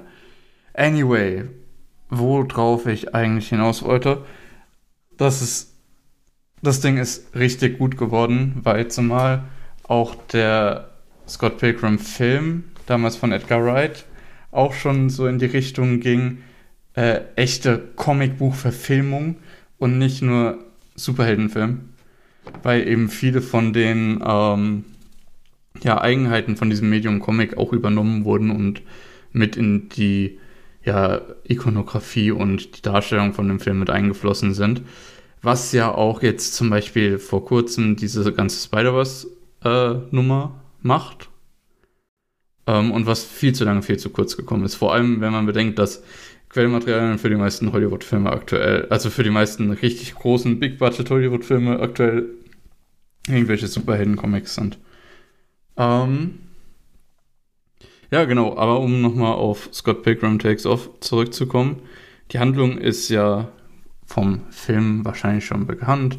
Scott Pilgrim ist so ein, äh, ja, äh, Couch Potato mit seiner eigenen Band, ohne richtigen Job, äh, ist bei seinem Kumpel aufgestiegen und hat gesagt, hey, kann ich die Nacht bei dir übernachten? Und ist dann nie gegangen. Äh, und das alles äh, ändert sich so ein bisschen, als er Ramona Flowers kennenlernt. Und herausfindet, dass er ihre sieben bösen Exes besiegen muss, um sie daten zu dürfen. An der Stelle dreht der Film und äh, nicht der Film, die Serie und macht was Neues, was Eigenes, weil Scott Pilgrim verschwindet. äh, und kämpft nicht gegen die sieben Extras, sondern die Perspektive wechselt so ein bisschen und wir kriegen äh, ja eine Geschichte erzählt von Ramones Sicht, wie sie eben mit ihrer Vergangenheit Frieden schließt und eben diese Liga der bösen Exes so langsam auflöst, ohne oder für die, für die meiste Zeit ohne zu kämpfen. Wir kriegen natürlich immer noch so ein paar recht coole Action-Szenen, aber insgesamt geht es dann doch sehr in diese Comedy-Richtung, was ja soweit ich weiß auch der ursprüngliche Comic ist und zumindest der Film hat ja auch sehr Comedy-Einflüsse. Wir kriegen sogar ein Cameo von äh, Edgar Wright, der äh, den ursprünglichen Film ähm, verfilmt, während die Serie diese alternative Geschichte erzählt. Äh, ja, insgesamt echt witzig und wir können das jetzt auch nutzen, um nochmal über so Rebuild-Sachen zu sprechen. Jetzt, wo ja, ich schon mit Steamboy schön Steampunk reingeschoben habe, äh, kann ich jetzt mit Scott auch noch Rebuild, Rebuild Filme oder Rebuilds generell in die Folge reinquetschen. Weshalb ich ja. auch nicht anschauen werde erstmal und dann wahrscheinlich vielleicht auch niemals, als es rauskam und man dann so ein paar Tage später die ersten Eindrücke und ah, okay, um was es geht mhm. und was dann in Anführungsstrichen die Kontroverse ist, mitbekommen hat, hatte ich das gleiche Gefühl wie bei Final Fantasy VII Remake. Schade. Dass du das ursprüngliche spielen willst, aber keine Lust hast, das ursprüngliche zu spielen. Ja, ich hätte jetzt gerne, also beziehungsweise ich will mhm. nicht unbedingt Comic äh, lesen, aber wenn es jetzt einfach die Comic-Adaption gewesen wäre, hätte ich es mir angeguckt. Final Fantasy VII Remake, okay, äh, Original habe ich eigentlich weniger Bock und jetzt Remake, ganze Geschichte noch äh, richtig zu erleben, wäre cool mhm. gewesen. Und dann kommen die Haken. Dass es halt einmal bei Scott Pilgrim nicht die richtige Adaption ist bei Final Fantasy VII Remake kann man noch einigermaßen von ausgehen, aber man weiß halt nicht bei den nächsten zwei äh, Spielen, wie sehr das abweicht. Das weicht jetzt schon extrem ab. Echt extrem? Ich dachte nur mit ja. dem Geiste-Zeug am Schluss, dass man noch hätte sagen können, okay, der Rest davon ist ja noch recht gleich oder halt schon also, monetisiert, wie bei zum Beispiel jetzt Resident Evil 4 Remake. Also es werden so ein paar Storybeats auf jeden Fall getroffen, aber du kannst mit dem Ende äh, wahrscheinlich nicht in eine traditionelle Richtung, also nicht in ja, die also Story-Richtung von Final Fantasy VII gehen. Bei Rebirth ist ja auch zum Beispiel auch schon so, ein Charakter lebt jetzt auch, es ist schon eine Party mit drin und sowas. Und dann dachte ich mir jetzt, okay, gut, dann wäre es Naja, das nicht unbedingt. Äh, du, du sprichst, glaube ich, auf den Tod an, der eigentlich. Nee, nee, ich meine, ähm, Zack oder sowas, der ist doch jetzt auch schon dabei und der ist eigentlich nicht dabei. Ach so, ja, ja, so. das kommt auch noch dazu jetzt im nächsten Teil. Ja. ja. Insgesamt, ich muss sagen, die Rebuilds, gerade wenn du Final Fantasy ansprichst, ähm, ich finde, es ist gut, dass wir jetzt neben diesen klassischen Remakes oder im Videospielbereich äh, auch diese Remasters, wo du einfach nur die äh, Texturen upscales. ähm, ja, dass wir abgesehen von Remakes und Reboots und äh, ja, Relaunches noch diese alternative Art haben, dieses äh, Rebuilden, dass man die ursprüngliche Geschichte nimmt und einfach äh, einen anderen Winkel aufzeigt oder eine äh, Kleinigkeit verändert, die dann alles andere verändert. Ich finde das sehr spannend und gerade was der Final Fantasy VII Director mal in einem Interview dazu gesagt hat, ich werde jetzt natürlich nicht Wort für Wort zitieren, aber so im Sinne, äh, er meinte damals, äh, was hat es für einen Sinn, Final Fantasy VII zu remaken und diesen Sephiroth-Twist äh, aufrechtzuerhalten? Den kennt jeder. Äh, und damit hat er halt recht. Äh, jeder, der sich so halbwegs damit äh, auseinandergesetzt hat, kennt den Twist und kennt diese Figur. Und die Leute, die das ursprüngliche nicht gespielt haben, werden super enttäuscht sein, wenn sie Part 1 davon spielen und merken, hä, seine super ikonische Figur ist gar nicht da was ja. soll denn das? Äh, und auf der anderen Seite, die Leute, die es schon kennen, denken sich, boah, ja, okay, jetzt wieder die gleichen Motions bis zum selben Punkt und äh, dann nächste Woche, äh, beziehungsweise nächstes Jahr Disc 2 kaufen gehen. Das ist halt auch nicht unbedingt das, zumindest wo ich hingehen würde und mein Geld ausgeben würde. Ja, bei ähm, Videospielen ja. ist ja doch das Besondere einfach auch Grafikqualität, weil ich würde jetzt einfach mhm. so sagen, das Erlebnis, was du damals hattest, wenn du ganz frisch an Final Fantasy 7 rangehst, hast du heute nicht, weil du einfach ja. ähm, von der Immersion her durch den grafischen Fortschritt hast du es halt null. Das heißt, ist einfach Gen so, wie wenn du es jetzt ein Buch hättest, so ein bisschen Anführungsstrichen jetzt natürlich nur. Darum hätte ich jetzt gesagt, dass dann zum Beispiel da äh, ein Remake auf jeden Fall noch äh, eine andere Daseinsberechtigung hat. Ähm, hm, Aber jetzt auch bei Scott Pilgrim, das Ganze in ein komplett anderes Medium zu ziehen, würde ja, ja auch rechtfertigen, das nochmal komplett zu machen, ja. wie es vorher war. Ja, ich finde es trotzdem besser, dass man diese Richtung eingeschlagen hat und gesagt hat, okay, wir machen den Rebuild. Ja, also ich, lustigerweise, ich könnte es eher verstehen bei One Piece Brotherhood, beim One Piece Remake. nee, aber da geht es ja, ja, auch darum, was besser zu machen. Das ist ja auch kein Rebuild, sondern das ist ja, ja einfach nochmal ein Relaunch. Man fängt nochmal vom Anfang an und sagt nochmal, ja, wir machen das jetzt nochmal ordentlich. Ja, also da kann ich es verstehen, wenn halt die erste Adaption auch nicht gut war, dass man es halt nochmal richtig adaptiert. Mhm. Da äh, ist halt dann nochmal was anderes. Zum Beispiel jetzt Evangelion, ein Evangelion Remake hätte halt für mich null Sinn ergeben. Also ja, das nochmal Evangelion besser ist ja auch so ein typisches Beispiel für ein Rebuild. Genau, also da ergibt es auch äh, für mich Sinn. Ja. Also beim anderen, da, wenn da jemand kommt, okay, ich bin enttäuscht, dass nicht in die vier Filme nochmal irgendwie das Original gemacht haben mit vielleicht mal ein paar kleinen erweiterten Szenen und so weiter und dass es schöner aussieht. Das also, oder halt coolere Action-Szenen. Das äh, hätte ich auch nicht gebraucht. Aber ich kann zumindest, oder es ist bei mir einfach so, wenn jetzt bei Final Fantasy VII Remake oder bei Scott Pilgrim, dass es halt nicht eine Anführungsstrichen äh, Adaption vom Original ist, muss man, glaube ich, auch als jemand, der vielleicht das Original gesehen hat und dann sagt, nee, eigentlich mir gefällt es so, auch verstehen, wenn dann halt Leute sagen, okay, ich finde es ein bisschen schade, weil ich kann es mir jetzt nicht angucken, weil ich das Original nicht gesehen habe. Und da hätte ich lieber eine Adaption aber, gehabt einfach.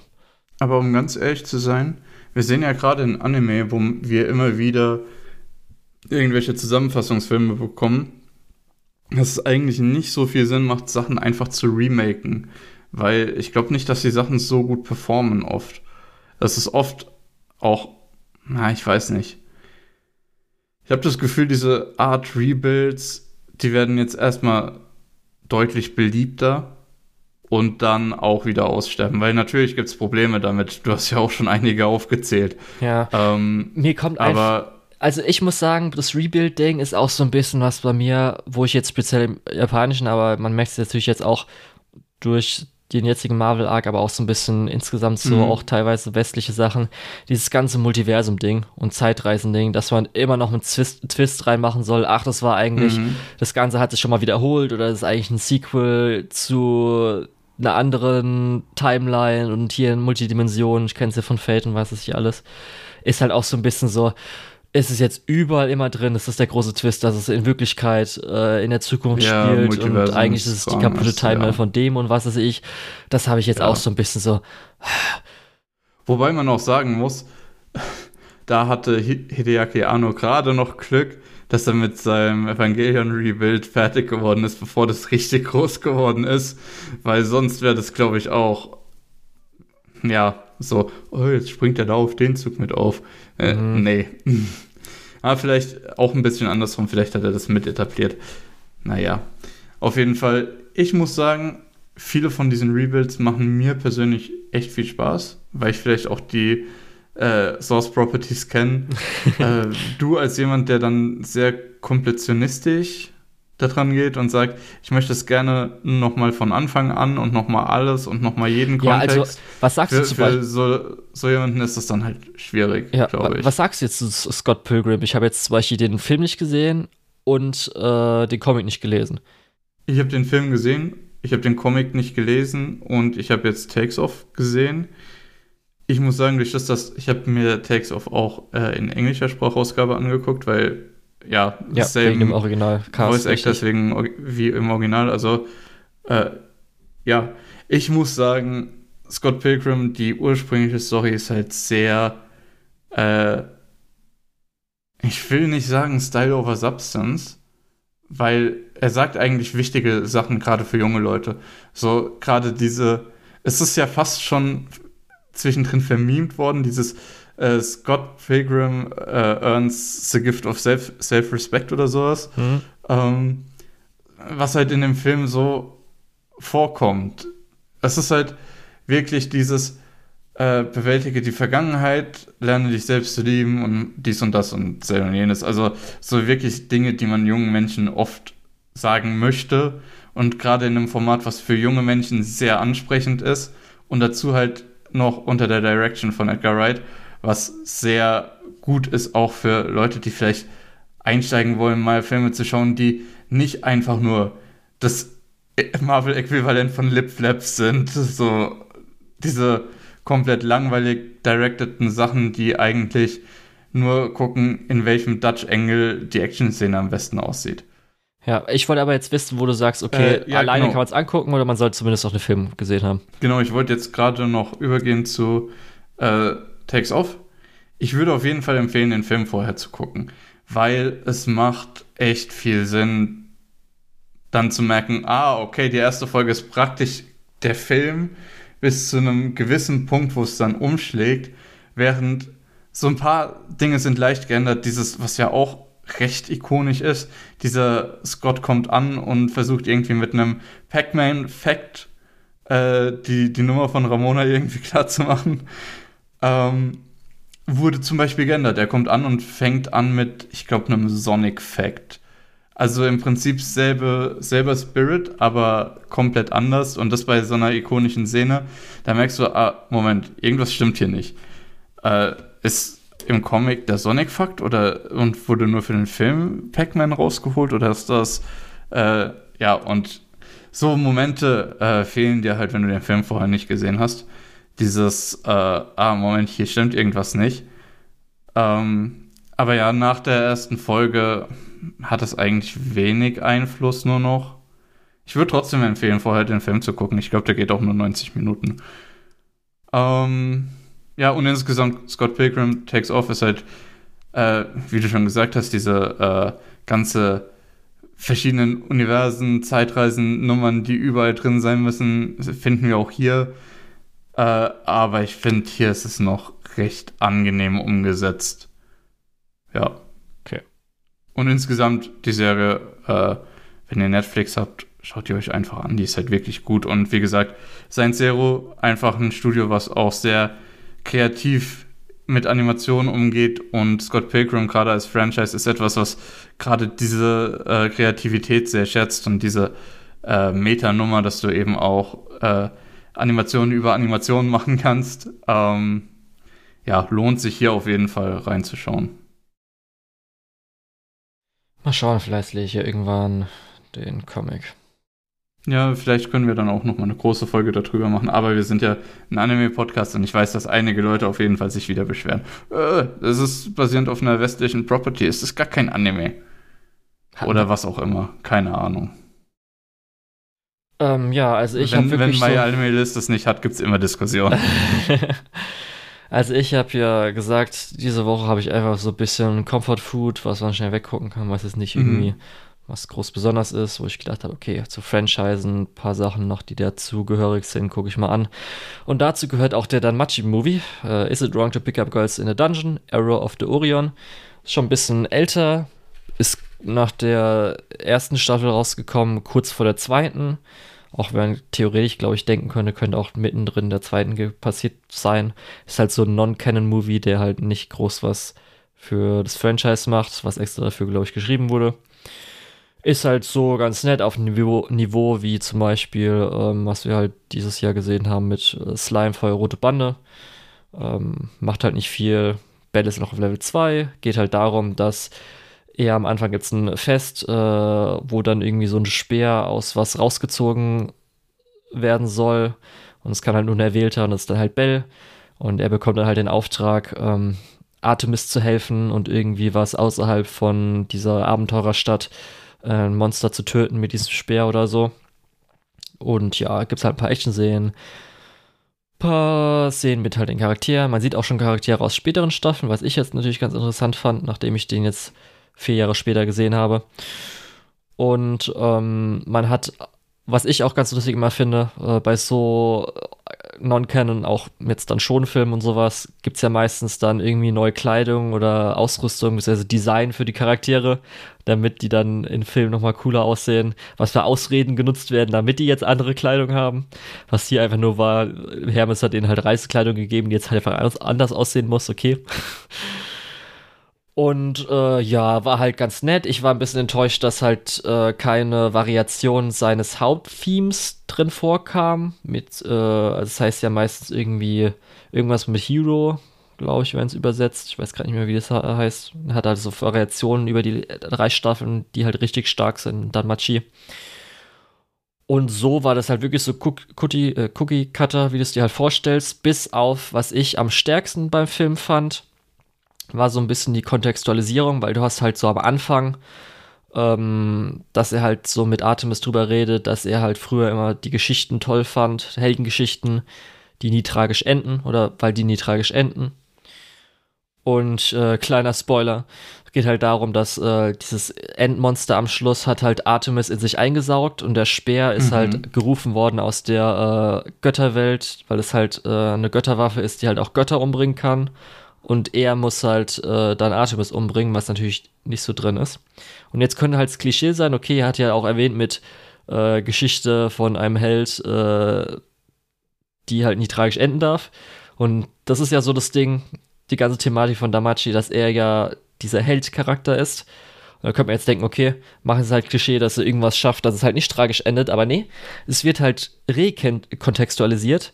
Das ist halt irgendwie so ein Satz, äh, was dann irgendwie so Hermes sagt, äh, dies ist keine Geschichte, wo ein Held ein weinendes Mädchen tragisch tötet, sondern eine Geschichte, wo ein Mensch irgendwie ein Mädchen erlöst oder sowas.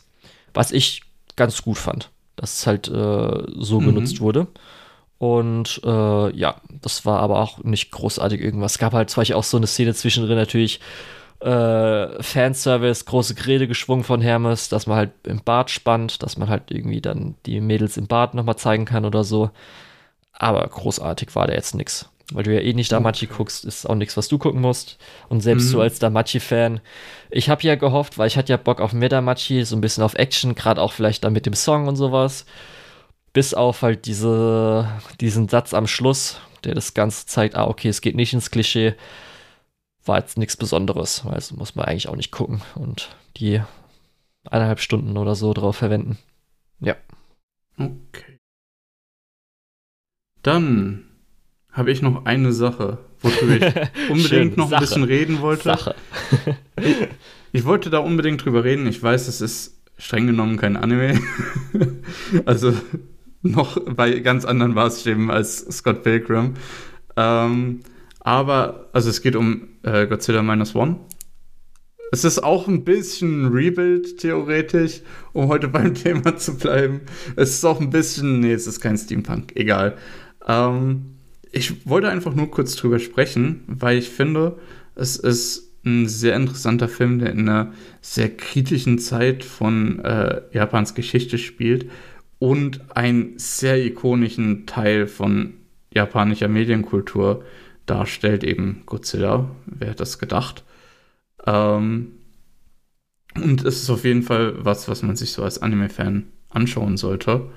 Äh, und das wissen auch die Kinos, deswegen läuft ein Trailer von Boy and the Heron vorher. Zumindest bei mir solltet ihr vielleicht ein bisschen vorsichtig sein, falls ihr da keinen Spoiler wollt. Und ich glaube, zumindest bei mir im Kino, lief vorher schön das Logo von Peppermint Anime. Also theoretisch ist es doch ein Anime. Ähm, okay. Ich guck mal, was äh, Peppermint noch so alles hat. Okay, Konzertmitschnitt von Lisa. Okay, auch ja, Anime. Anime. Die heißen Peppermint Anime, Julian. Naja, auf jeden Fall äh, wollte ich nur kurz ans Herz legen, weil das auf jeden Fall ein guter Film ist und so ein bisschen kulturell auch äh, vielleicht wichtig ist. Ich habe zum Beispiel gestern auch nochmal Millennium Actress gesehen. Da spielt auch Godzilla mit. Was mich interessiert jetzt gerade noch, vorwegnehmen zu wollen. Ja, hast, hast du den in OMU oder in Deutsch geguckt? Ist der in Deutsch übersetzt worden? Der lief, der lief nur in Deutsch bei uns. Okay. Und ähm, ich habe auch die, äh, ich habe nicht Godzilla minus One minus C geguckt, sondern einfach nur minus One. Ich habe den in Farbe geguckt. Ja. Ähm, aber auch interessant, dass du den auch ohne Farbe schauen kannst. Anscheinend aber erstmal ja Japan exklusiv, wurde noch nicht ja. für irgendwie andere Länder angekündigt, dass mhm. man die schwarz-weiß Macht auch nicht so viel Sinn. Außerdem kannst du dich spoilern, wenn du Deutsch kannst. Ähm, was, ich, was auch ein Satz ist, den ich äh, wahrscheinlich nicht unbedingt erwartet habe zu sagen. Aber schon das Zukunft. zweite Mal dieses Jahr. Moment, warte, was war das andere Mal? Frieren, Lügner. Achso, ja, natürlich. ja, stimmt, auf jeden Fall. Äh, wir Deutschsprechenden, je nachdem, wie man zu Spoilern steht, äh, essen entweder gut oder gar nicht gut dieses ja. Jahr. Äh, ja, naja. Ich habe natürlich nur Interesse daran bekommen, als ich gemerkt habe, dass der äh, gut abgeht in den USA und dass er anscheinend mhm. auch echt gut sein soll. Und ich habe ja bis jetzt an Godzilla, glaube ich, wirklich nur Shin Godzilla von Hideaki Anno geguckt. Und leider aber ich, auch ich nur auf auch Deutsch, sagen, weil auf Amazon Prime gab es ja nicht auf Japanisch. Mhm. Ich muss auch sagen, ich bin nicht so ein Godzilla-Typ. Ich bin nicht so ein Monsterfilm-Dude und gerade Katastrophenfilme, äh, zu denen diese Monsterfilme ja gerade in Hollywood oft verkommen, gehen mir gar nicht rein. Äh, aber mit Shin Godzilla, was ja, wie du schon gesagt hast, Hideaki Anno, den wir auch gerade schon angesprochen hatten, interessant, wie diese Folge so alles ineinander läuft. Ähm, äh, gerade Shin Godzilla von Hideaki Anno war natürlich äh, ein bisschen was Besonderes. Den hat man sich dann doch angeschaut. Und da hat man dann doch gemerkt, ah, vielleicht so bei diesem Monsterfilm gibt es ein bisschen mehr zu erzählen. Vielleicht äh, sind die deswegen so kult, in äh, Japan oder gerade auch die japanischen Monsterfilme in unseren Gefilden.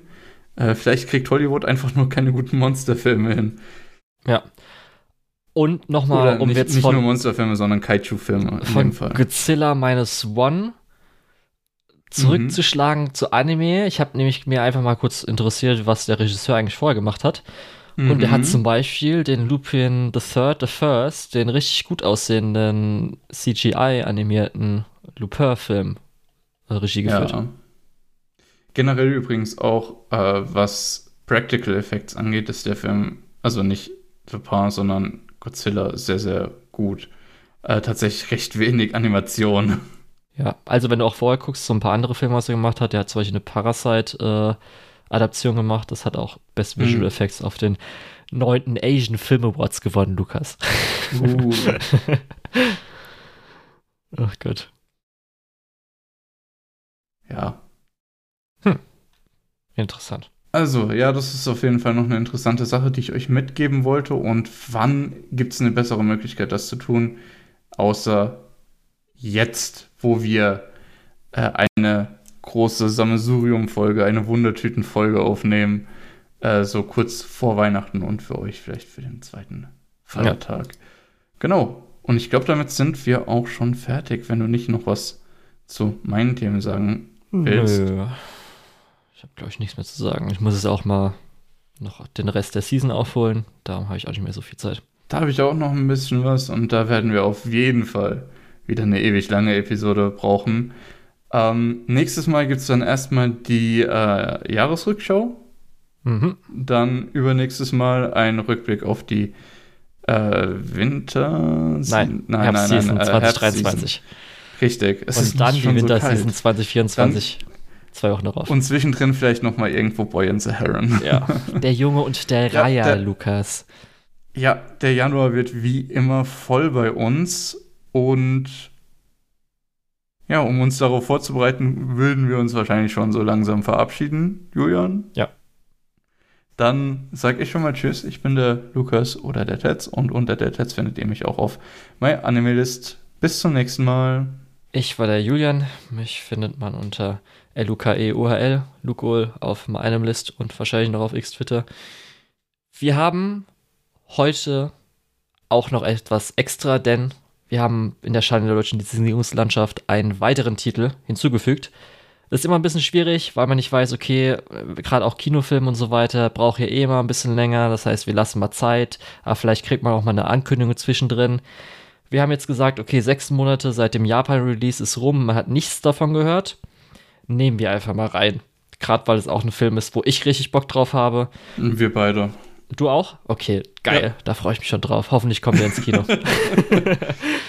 Und zwar geht es um Gridman Universe, äh, was ja der Film ist nach den zwei Gridman-Staffeln, was ja beide Teams irgendwie zusammen verbindet für Studio Trigger. Und äh, kam im März raus, ist bis jetzt noch nicht angekündigt worden, ob das irgendwie zu uns kommt. Ich hoffe einfach. Genau. ist jetzt dabei. Gut. Damit ist die Schande der deutschen Lizenzierungslandschaft Nonon Biori Non-Stop, Bacano, Aria Animation, Gridman Universe, Monogatari außer Baku und Kisu Monogatari, Natsumo Book of Friends, Kaiji Ultimate Survivor, One Outs, Karano Kyokai Mirai Queen, Initial D, Shiki, Shinsekai Yori, Shoujo Kageki, Review Starlight Movie und Today's Menu for the Emir Family.